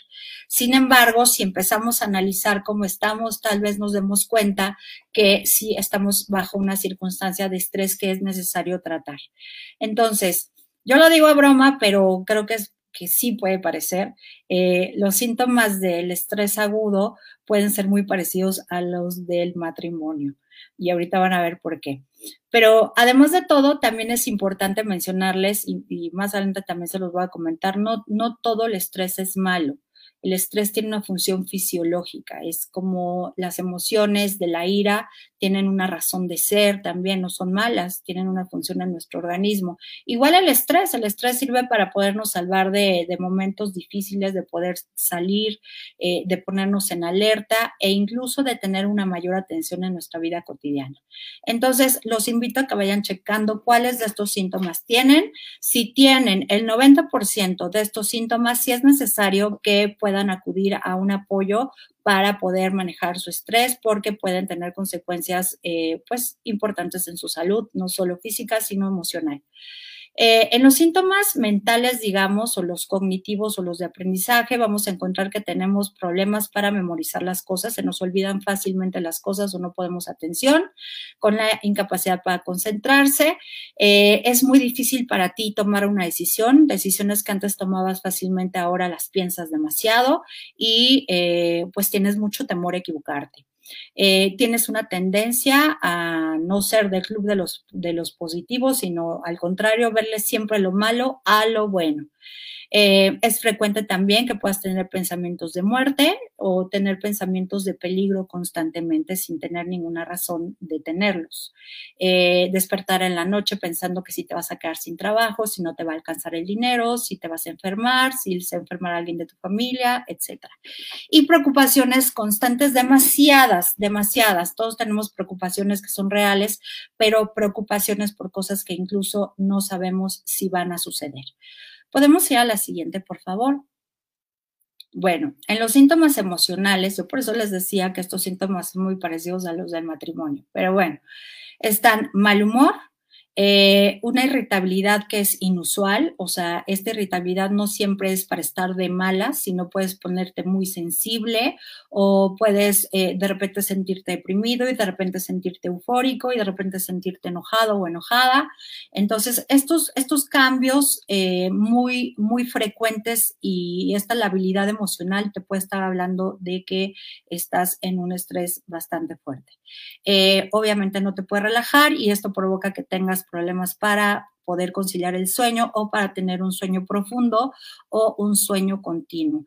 Se dice que las mejores horas para descansar son entre las 10 y las 12 de la noche, que es cuando tu cuerpo se puede relajar lo más profundo, y el sueño REM, donde es eh, los, los, momentos rápidos, donde eh, eh, tenemos este, los sueños, y es donde prácticamente se receta todo nuestro cerebro es a partir de las 3 de la mañana. Este periodo eh, es muy corto, sin embargo hay que estar un poco listos antes de, que llegue eso, esas 3 de la mañana, el cuerpo ya tiene que estar relajado. Entonces, así hay que tener toda una higiene de salud en el tema de, prevención de estrés y de tratamiento de, de estrés. Eh, hay que tener higiene en el, en el, sueño, de siempre dormirte a la misma hora, despertar a la misma hora, eh, no tomar muchos líquidos antes de dormir, eh, no ver televisión antes de dormir, no dormir con el teléfono en, la mano o dormirte lo primero que veas es tu celular. hay muchos estudios que nos indican que la luz azul, que es la que emite todos los, los teléfonos y los aparatos, son parecidos a la luz del, del día o a la luz del sol entonces tu cerebro se confunde y no llega a tener una, eh, pues un descanso eh, suficiente para poder hacer este reseteo eh, cerebral o cognitivo y por lo tanto cuando te levantas sientes que no descansaste y esto también te puede provocar irritabilidad. Te sientes abrumado por cosas que antes no eran tan importantes para ti y eh, puedes tener este sentimiento de depresión asociado a soledad o aislamiento que te quieres separar de las demás personas porque no sabes qué está pasando contigo. Vamos a la siguiente, por favor. Síntomas físicos sí los hay, en esto sí, si tienen más del 90, por favor vayan con un médico urgentemente porque estos sí son eventuales, son algunos los que de repente se tienen que tener. Dolores en donde en todas partes del cuerpo, principalmente en la cabeza, las cefaleas y las migrañas son muy recurrentes, pero eh, también se ha visto asociado que los dolores corporales tienen que ver con el estrés por las posiciones de contractura que tomamos cuando estamos alterados o cuando estamos estresados. La diarrea y la constipación, es decir, que no podemos ir al baño, también es un tema asociado. Resulta que eh, hay estudios muy interesantes que nos dicen que nuestras hormonas de la dopamina, que son las hormonas que segregamos cuando nos sentimos felices y nos sentimos contentos, y la serotonina también, que es eh, la hormona que regula nuestros estados anímicos, no se, no se segregan directamente en el cerebro, sino en el estómago. Por eso se le llama el segundo cerebro. No sé si a lo mejor habrán visto algún libro. Hay unos, unas estructuras en el cerebro que están conectadas directamente al intestino, de tal manera que cuando nuestros pensamientos recurrentes de estrés se presentan o de ansiedad se presentan, mandan señales a los intestinos, principalmente al colon, y hace que se inflamen. Entonces, esto es una reacción natural digamos, que está conllevada de estos pensamientos o estas ideas recurrentes de, eh, estrés. Podemos tener náuseas por la irritación del estómago, mareos también tiene mucho que ver con, eh, el equilibrio eh, de nuestro cuerpo. Taquicardias, obviamente hay una anedonia, que es la anedonia, ni, no quieres ni se te antoja nada, no sientes placer con nada. Es decir, eh, en alguna vez, en alguna ocasión, alguna, alguna paciente me dijo en clínica, es no tengo esperanza en nada, nada me da alegría, nada me da eh, anhelo, nada me da ganas de nada. Eso es la anedonia y es un síntoma físico asociado al estrés y a la depresión. Y los resfriados frecuentes o las enfermedades frecuentes también son importantes de mencionar porque cuando estamos estresado, estresados, nuestros sistemas de defensa bajan de una manera importante. Vamos a la siguiente, por favor. Tenemos aquí unos síntomas conductuales, que esto, bueno, nos pasa a todos, comemos mucho o menos, o sea, todo lo que son nuestros hábitos regulares se alteran, dormir, comer, relaciones sexuales, ir al baño, obviamente también el evento de la procrastinación, dejamos todo para después porque estamos consumidos en el estrés y estamos consumidos en la, en la preocupación. Y aguas, si en esta época de estrés es muy fácil que podamos tomar una adicción. Eh, cualquiera que sea, ¿no? Eh, se, se, ha comprobado que en el último año los, las benzodiazepinas, que son relajantes o que son ansiolíticos, es decir, que quitan la ansiedad, eh, están agotados en las farmacias. Entonces, mucha gente está tomando medicamento para poder dormir y para poder relajarse, pero las benzodiazepinas, especialmente yo creo que lo han escuchado, el famoso tafilazo, el tafil es sumamente adictivo y todos los derivados de las benzodiazepinas. Entonces, hay que tener cuidado, si no pueden dormir, hay que tener estos hábitos de, de, eh, regular el sueño. Es mucho mejor que tomen eh, o que consuman mm, algunos alimentos naturales, tés, tisanas, eh, pastillitas de hierbas de valeriana, tila, etcétera, para poderlo lograr antes de llegar a los medicamentos que sí pueden generar una adicción posterior en sus vidas y obviamente tener mucho, muchos efectos secundarios. Eh, también hay hábitos nerviosos como morderse las uñas, arrancarse el cabello, comerse el cabello, eh, una cantidad de hábitos que ya ni para qué les digo, porque algunos son bastante asquerositos, pero eh, sí los podemos empezar a desarrollar, ojo, sin darnos cuenta. Es, es una compensación de nuestro organismo sacar tanta esa, eh, la energía que tenemos extra para poder compensarla. Vamos a la siguiente, por favor. Lo que no sabías.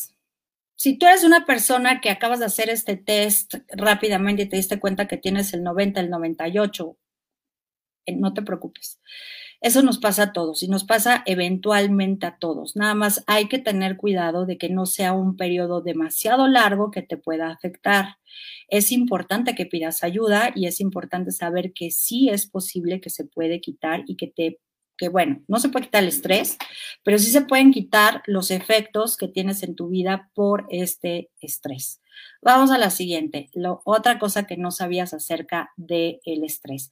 Obviamente todos tenemos estrés relacionados por diferentes cosas en la vida. La familia, el trabajo, el dinero, el gobierno, el cambio, el TECMEC, el, tenemos 10.000 cosas que, eh, atender. Sin embargo, sí es importante reconocer para tu tranquilidad y la tranquilidad de todos que estamos en efectos de estrés traumático y postraumático por la pandemia es algo que todos estamos eh, padeciendo en este momento de alguna u otra manera. Y cuando hablamos de estrés postraumático, podemos decir, a lo mejor a mí ya me dio COVID, le dio a mi familia, etcétera, ya me vacuné. Ok, de todas maneras hay una serie de circunstancias que te queda ese miedito de, las, de, de, lo que te pasó anteriormente y que recurrentemente lo estás eh, eh, pues recordando y en esa recordación hay efectos en tu cuerpo, sientes nuevamente todo lo que pasó en, ese momento. Entonces, hay que tener una recuperación. Si no lo puedes hacer solo, siempre hay líneas de ayuda, siempre hay actividades que hacer. Ahorita les voy a sugerir algunas y antes de irme también les voy a, vamos a hacer un ejercicio rápidamente para que ustedes vean cuáles son sus propios recursos sin que yo les diga, tienes que hacer tal cosa. Vamos a la siguiente. Ok, les decía algún, a un principio que el estrés eh, no en todos los casos es malo. Hay un tipo de estrés que se llama EU3 y este EU3 lo que nos permite es estar más alerta, tener más atención, enfocarnos en lo que tenemos que hacer. Eh, nos sirve, este es el estrés que generalmente utilizamos, por ejemplo, cuando vamos a entrar a dar una ponencia o cuando vamos a entrar a una entrevista de trabajo o cuando vamos a hacer algo que nos, o cuando nos vamos a declarar o cuando nos vamos a casar, etcétera. Momentos importantes en nuestra vida donde tenemos que estar muy listos, muy preparados, con todos los sentidos abiertos.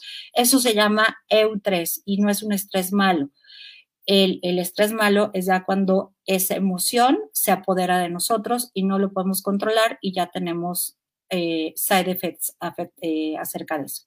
Vamos a la siguiente. ¿Cómo, cómo, vamos a manejar todo este estrés? Pues bueno, mira, te voy a dar unas claves súper básicas para que las tengas en mente.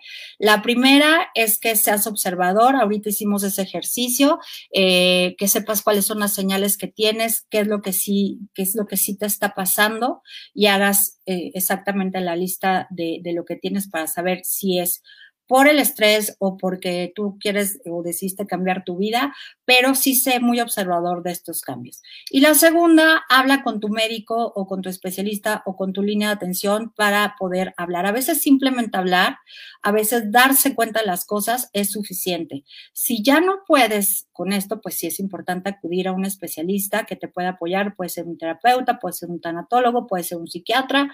No le tengamos miedo a los especialistas eh, de las emociones evidentemente no estás loco, simplemente eh, pues tienes una situación en tu vida que estás pasando. Punto, se acabó. Vamos a la siguiente, por favor. Muy bien. Te voy a pedir también o te voy a sugerir más bien que hagas ejercicio. No es necesario que te metas al Ironman ni que hagas 18 horas de ejercicio ni nada.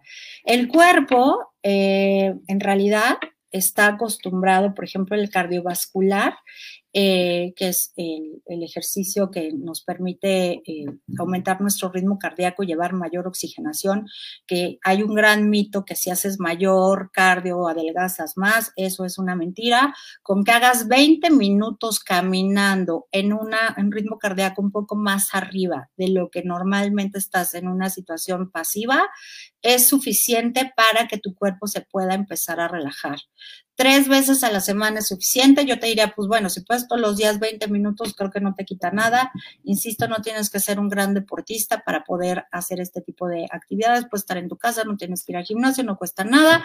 Hay montones de tutoriales en internet de yoga, de tai chi, de crush, de de todo lo que quieras, entonces es cuestión de que lo puedas hacer y aparte es una actividad que puedes hacer en pareja o en familia, lo cual te va a eh, ayudar a poder promover una salud emocional en el entorno familiar, porque así como tú te sientes, seguramente tu pareja, tus hijos, tus papás o la gente que vive contigo se puede estar sintiendo de la misma manera y evidentemente hay problemas relacionados de relación después, ¿no? Y en esto también pues te invito a la actividad relajante. Eh, por ahí también hay muchos eh, tutoriales que puedes encontrar en YouTube de manera gratuita de, mindfulness. De, en Netflix acaba de salir una serie de cómo meditar este, que no crean que es tan fácil, no nada más es sentarse y cerrar los ojos, este, sí hay que hacer un poquito más de actividad, eh, ejercicios de relajación y de respiración, también vas a poder encontrar montones de tutoriales en internet si es que estás interesado en ello. Vamos al siguiente. Bueno, Importantísimo, por favor, checa en este momento cuáles son tus prioridades. Tal vez estás muy abrumado, muy abrumada por muchas cosas que piensas que tienes que hacer y no tienes que hacer. A eso me refería con el tema de las expectativas y cómo las expectativas elevan nuestro nivel de estrés porque a veces no las podemos cumplir por cuestiones personales o a lo mejor por cuestiones del medio ambiente como sucedió con la pandemia. Entonces, haz prioridades y olvídate las cosas secundarias. No es el momento si estás en este 90 de, tu checklist. Saca las cosas que no son importantes y cate con las 10 más importantes y las más indispensables. Y otra cosa, háblalo mucho. Haz contacto, métete a Face, métete a Tinder, métete a eh, Instagram, métete a donde quieras, pero métete, habla, habla, habla, habla, escribe. Es muy importante que todo lo que está dentro de ti atorado, hablándolo, escribiéndolo, comunicándolo, se va a salir. es el principio de todas las terapias, entonces no es una locura, a veces no tenemos ni el tiempo, ni el dinero, ni el interés de ir a un terapeuta, pero simplemente concentrarnos a platicarlo es el principio básico de la terapia. Entonces, hazlo en casa, hazlo con tus amigos y hazlo con la gente que mejor te caiga para poderlo fluir de una mejor manera. Vamos a la siguiente, que creo que ya terminé. Pero antes de que nos vayamos, yo les decía que quería que se fueran con una actividad para que ustedes vieran sus recursos personales. Y antes de irnos, vamos a, hacer un ejercicio rapidísimo que es eh, eh, con un instrumento que es de origen israelí, se llama Points of View que es una serie de tarjetas. Eh, lo que hacen estas tarjetas es lograr trabajar en tu inconsciente. Tu inconsciente no es tu marido, tu inconsciente es esa parte de tu cerebro que eh, tiene el 90% de tu información, de todo lo que haces y que a veces no, no sabes lo que hay y te preguntas, híjole, ¿yo por qué hice esto? Bueno, pues a lo mejor es por cuestiones del inconsciente. Entonces, vamos a ver, tu inconsciente tiene todos los recursos de tu vida, que a veces, insisto, ni siquiera te das cuenta. Entonces vamos a explorar un poco en tu inconsciente. El inconsciente de cada persona es diferente, los recursos de cada persona son diferentes, los mecanismos de cada persona son diferentes y evidentemente el entorno también es diferente. Entonces, este, este programita de Points of View, que está muy bien pensado por psicólogos y por neurofisiólogos y por una cantidad de especialistas muy importante, lo que hicieron fue eh, lograr una herramienta que pudiera conectar el cerebro izquierdo o el hemisferio izquierdo con el hemisferio derecho y eh, poder acceder a este sistema límbico que les estaba hablando en un principio para poder eh, sacar información acerca de ello sin pensarlo básicamente. Y, es un juego, es un juego de coaching que a mí me gusta mucho y que trabajamos siempre en terapia personal, pero también en terapia grupal. Hemos trabajado casi con 300 personas simultáneamente y cada quien tiene resultados diferentes, que eso es lo importante. Yo solo les di algunas sugerencias eh, clínicas de lo que pueden hacer. Hicimos una revisión rápida de lo que es el estrés y de la adaptación que debemos tener, pues es qué es lo que vamos a hacer con, esta información que tenemos. Entonces, la actividad es muy sencilla, insisto, son unas, unas eh, fotografías que tienen una palabra acá abajo, eh, como no tengo interacción con ustedes, es un poquito más difícil que, me digan algún número, etcétera. Entonces yo las voy a, las voy a sacar aleatoriamente para que trabajemos en ello. La instrucción es súper sencilla. Te voy a pedir que te sientes relajadamente eh, y que eh, pongas atención en la fotografía que yo te voy a mostrar. Pero la, lo que vamos a hacer es que lo primero que voy a hacer, yo te voy a mostrar así, yo decir, bueno, ya voy a voltear la, la tarjeta, ¿ok? Cuando yo la voltee, lo que te voy a pedir que hagas es que, obviamente la veas, pero que registres qué emoción tienes cuando la ves. Ojo, emoción. No necesitamos que nos digas, ay, es un árbol ver. No necesitamos eso. Necesito que me digas o que al menos tú registres qué es lo que sientes cuando ves esta tarjeta que voy a poner. Puedes sentir alegría, tristeza, sorpresa, em, muchas emociones, ¿ok? Entonces, le vamos a pedir a tu inconsciente que con esta tarjeta que acabo de, de tomar, nos diga cómo estás tú, cómo estás tú en este estrés, ¿ok? Esta tarjeta, a través de esta imagen que te voy a poner, te va a dar información acerca de cómo estás en esta situación, en este momento en relación a tu estrés, ¿vale? Entonces ahí a las tres la voy a voltear, importante, voy a tapar el, nombre, porque esa es una segunda parte que, que utilizamos. Voy a tapar el nombre y entonces registra tu emoción. Ahí voy. Por favor, si no la alcanzan a ver, me avisan Voy a dejar un momentito para que la puedan ver.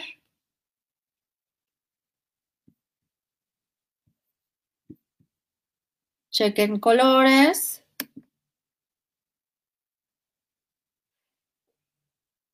¿Ok? Esta, esta tarjeta que te estoy mostrando ahora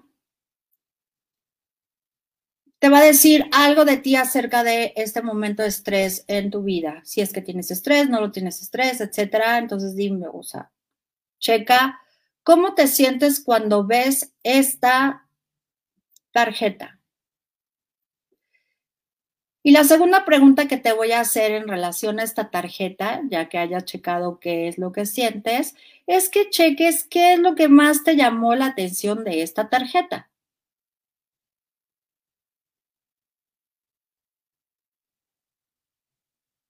Pueden ser varias cosas las que te hayan llamado la atención de esta tarjeta, varias. Pero checa la que más te llama la atención. Ok. Ahora te voy a preguntar, ¿qué tiene que ver la emoción que sentiste cuando viste esta tarjeta y lo que te llamó la atención de esta tarjeta con tu vida en este momento?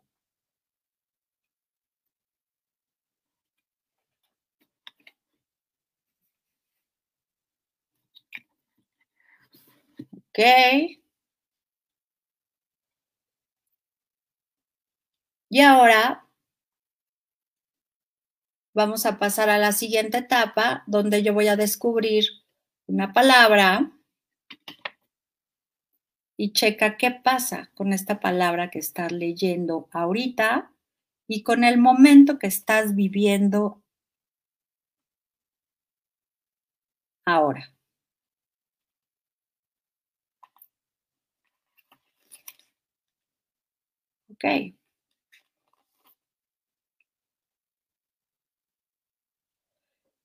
Y te voy a leer. Lo voy a dejar ahí, voy a tratar, está medio chueca la tarjeta, pero bueno, voy a tratar de, de ser multitask y te voy a leer unas frases que tienen que ver con esta, con esta palabra de excusas y checa por favor qué pasa contigo cuando leo estas frases. La mayoría de las personas están demasiado ocupadas buscando excusas. Se, crean las dudas que los hacen vacilar y les impiden darlo todo. Por lo tanto, sus logros son limitados. Checa qué tiene que ver esta frase con lo que estás viviendo en este momento y lo que hay en tu entorno en este momento. Voy a seguir con la siguiente frase que es, la vida está llena de excusas para sentir dolor, excusas para no vivir, excusas, excusas, excusas.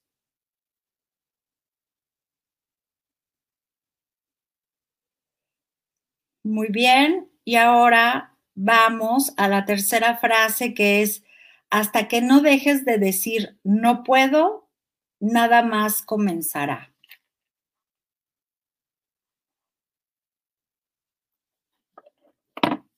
¿Ok? Muy bien. Ahora lo que vamos a hacer, insisto, como no tengo interacción con ustedes y es un poco más complicado poder extender el juego, vamos a poner otra tarjeta, pero ahora vamos a tomar al azar, porque además este juego, además de las tarjetas de las imágenes, tiene tarjetas de preguntas. Y estas preguntas se sacan al azar y, eh, y tiene también algunas palabras extras. Yo voy a sacar una pregunta al azar. Espera. Que tengo aquí mi, mi paquetito, pero lo que voy a sacar ahora es, le vamos a preguntar, le vamos a preguntar a tu inconsciente, aquí están las palabras, son varias. Le vamos a preguntar a tu inconsciente, ¿qué es lo que necesitas en este momento para... Entonces, esto parece como de magia, pero créanme que tiene todo un sustento científico muy interesante. Vamos a preguntar a tu, a tu inconsciente qué es lo que necesitas en este momento para poder solventar lo que, lo que está pasando en tu vida. ¿Ok? Si yo pudiera tener interacción con ustedes, les, les diría denme un número, etcétera, para que vieran que aquí no hay mano negra, sino nada más, este, digamos, lo necesario para que tú puedas tener lo que necesitas. Ok.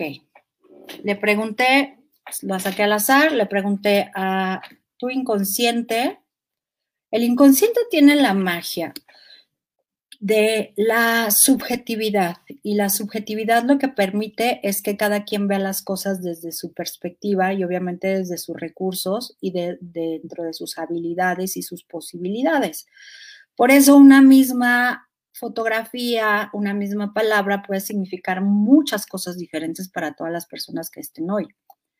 Entonces, aquí está la, aquí está la, la palabra que saqué, preguntándole a tu inconsciente.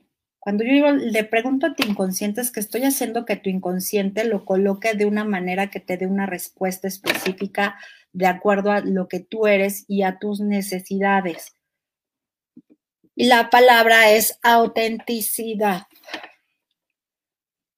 Yo te preguntaría en este momento con esta palabra que acabo de sacar, ¿estás siendo auténtico con lo que sientes? ¿Estás siendo honesto con lo que sientes? ¿Estás viviendo de una manera auténtica? ¿Estás viviendo como quieres? ¿O estás tratando de hacer algo que no, que no es tuyo, que no va contigo, que no te satisface y que obviamente te aleja de te aleja de la respuesta de qué hacer. Como tercer punto, aquí están las, las preguntas, ¿ok? Las voy a revolver entre ustedes. Me siento como el mago Rodi, pero pues así es. Y voy a sacar una pregunta al azar sin ver. Aquí está. La pregunta es esta. ¿Qué espero de mí? Recuerdan que empezamos también hablando de expectativas, de cómo nos estresan las expectativas no cumplidas.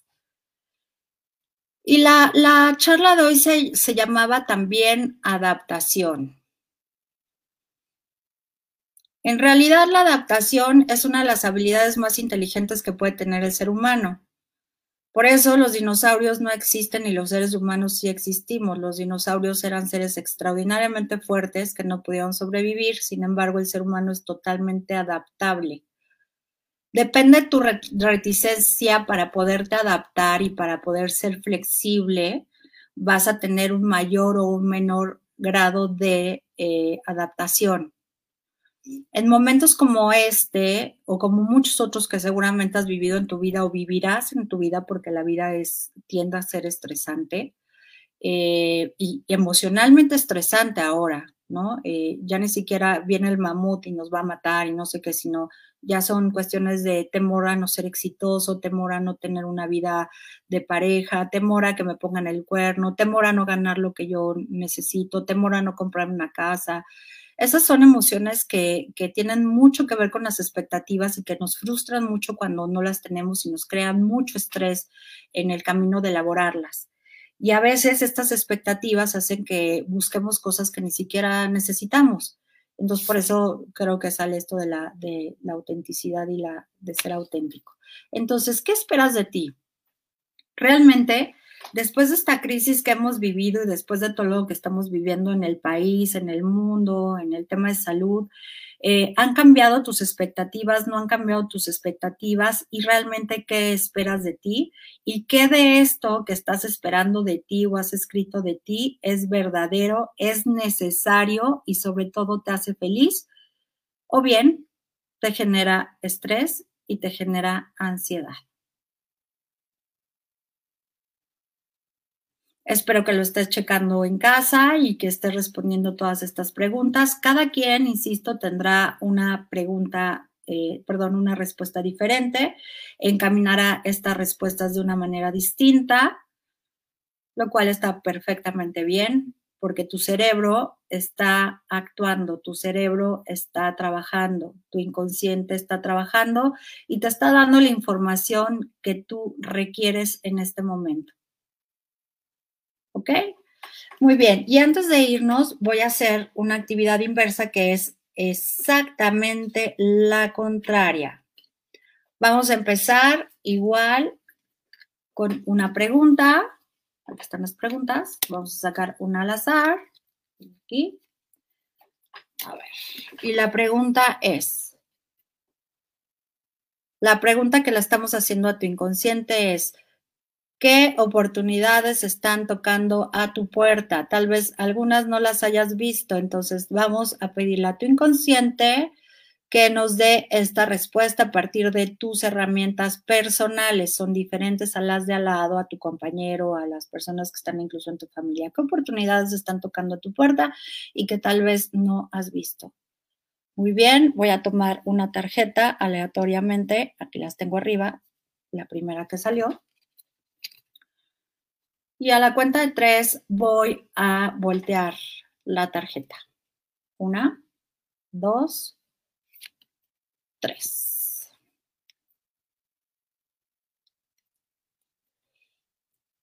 esta tarjeta, especialmente cuando sale, da mucha risa a los participantes de los grupos. Pero bueno, checa la pregunta, qué oportunidades están tocando a tu puerta y checa qué sentiste. Seguramente hiciste un juicio cuando viste esto, pero ¿qué sentiste cuando viste esta tarjeta y qué es lo que te está llamando la atención de esta tarjeta. Puede ser las caras, las actitudes, las botas, puede ser muchas cosas. Checa qué es lo que te está llamando la atención y relaciona eso que te está llamando la atención con las oportunidades que tal vez no has visto que estén tocando a tu puerta en este momento de cambio y en este momento de adaptación y en este momento de salir adelante de procesos de estrés muy profundos o incluso de estrés postraumático, preparándonos para hacer un nuevo estilo de vida con estas alternativas y estas oportunidades que tenemos en la mano. ¿Ok? Rápidamente, antes de irme, porque ya llevo 10 minutos yéndome, pero antes de irme, yo te preguntaría, imagínate qué pasó tres minutos antes de que tomaran esta foto. Imagínate la escena, ¿qué, qué tuvo que haber pasado para que esta, esta foto se tomara en este momento? Con esto que estás viendo, dime qué tiene que ver con tu vida eso. Hay personas que dicen, ah, pues yo creo que estas dos personas están observando algo tan profundamente que se les ha olvidado las cosas superficiales o lo que está pasando a su alrededor y pueden estar en calzoncillos y con botas y no pasa nada. La pregunta para ti sería, ¿verdaderamente estás observando las cosas importantes y las exteriores no las estás, no las estás dejando eh, a un lado o sí? ¿Y qué te genera eso? Y por último, te voy a pedir qué pasó después de tomar esta fotografía. ¿Cuál fue el desenlace de esta fotografía? ¿Qué hicieron estas dos personas o qué sucedió después de tomar esta fotografía. Llévalo hacia un hecho en especial. Hay personas que dicen, no, pues simplemente se dieron cuenta que tenían que ir hacia donde estaba, lo que estaba observando. Otras dicen, eh, pues se pusieron a charlar y discutieron qué es lo que habían visto. Otras es, ah, se dieron cuenta que estaban en calzoncillos y que no era congruente lo que estaban haciendo. Si te das cuenta, todas estas frases pueden ser llevadas a la vida cotidiana de todos nosotros. ¿Estás siendo congruente con tu vida? ¿Estás observando lo verdaderamente importante? ¿Estás dejando lo básico a un lado? ¿Es necesario charlarlo con alguien o simplemente quedarte observando? ¿Qué es lo que no has visto? Y seguramente tú en casa tendrás muchas más preguntas que te habrás hecho después de ver esta imagen.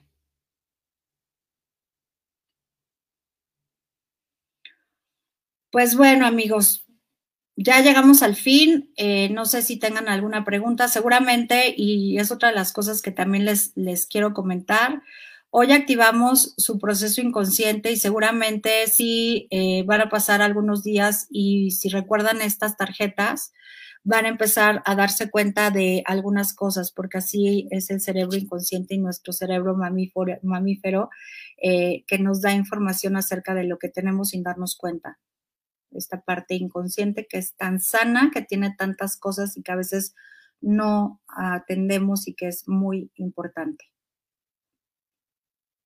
Y bueno, les voy a dejar eh, un correo electrónico por si tienen alguna duda o si tienen algún comentario, yo con mucho gusto lo voy a estar eh, atendiendo. Eh, obviamente, ahorita lo, lo, estoy tecleando en el, en el chat. Si tienen algún comentario, en este momento antes de irme. Estoy con gusto con ustedes. Listo, ya está en su chat. Y cualquier comentario, pregunta, estaré gustosa de poder eh, platicar con ustedes. Y nuevamente agradezco a, todos su participación, agradezco muchísimo estos eventos que, insisto, promueven el bienestar y promueven eh, pues la, conciencia de los seres humanos, porque somos eso, no somos solo empleados, no solo somos empleadores, no solo somos profesionales o profesionistas, sino sobre todo somos seres humanos y en la medida que estemos bien nosotros, todo lo que va a estar a nuestro alrededor estará mejor. Así que muy agradecida como siempre y quedo a sus órdenes. Muchas gracias, eh, doctora Gabriela.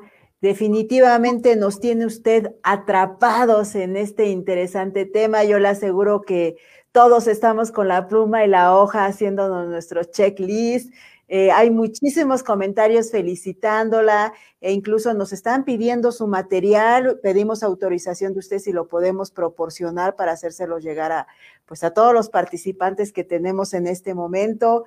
Uh, un sinfín de felicitaciones, un sinfín de que en este momento incluso hay quien dice que los hizo sonreír, que los hizo relajarse, bromas y bueno, ojalá y se dé la oportunidad de leer usted los comentarios para que vea qué grato es eh, todo lo que le están escribiendo, doctora. Quisiéramos estar más tiempo con usted, pero bueno, el tiempo no nos ayuda, sin embargo, agradecemos que haya usted proporcionado su correo. Yo estoy segura que le van a mandar un sinfín de, de por ahí de, preguntas y, de estarle solicitando más información.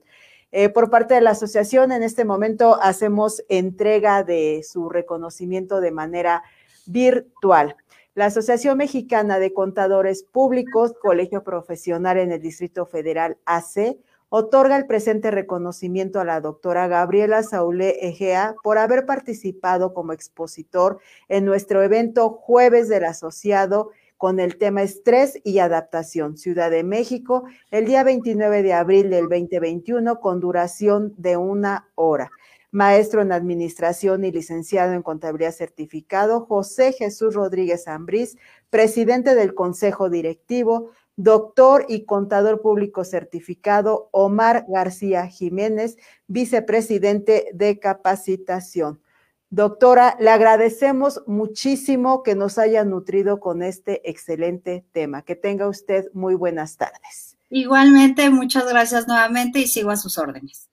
Gracias, gracias, gracias. Pues bien, antes de dar término a este jueves del asociado, como bien les indicamos al principio, tenemos los, los, obsequios de los siete libros. Estos ganadores se darán a conocer el día de mañana en nuestra página de Facebook. Hemos llegado al final. Agradecemos a todos haber participado con nosotros, a todos nuestros asistentes. Soy su amiga Verónica Hernández. Hasta la próxima.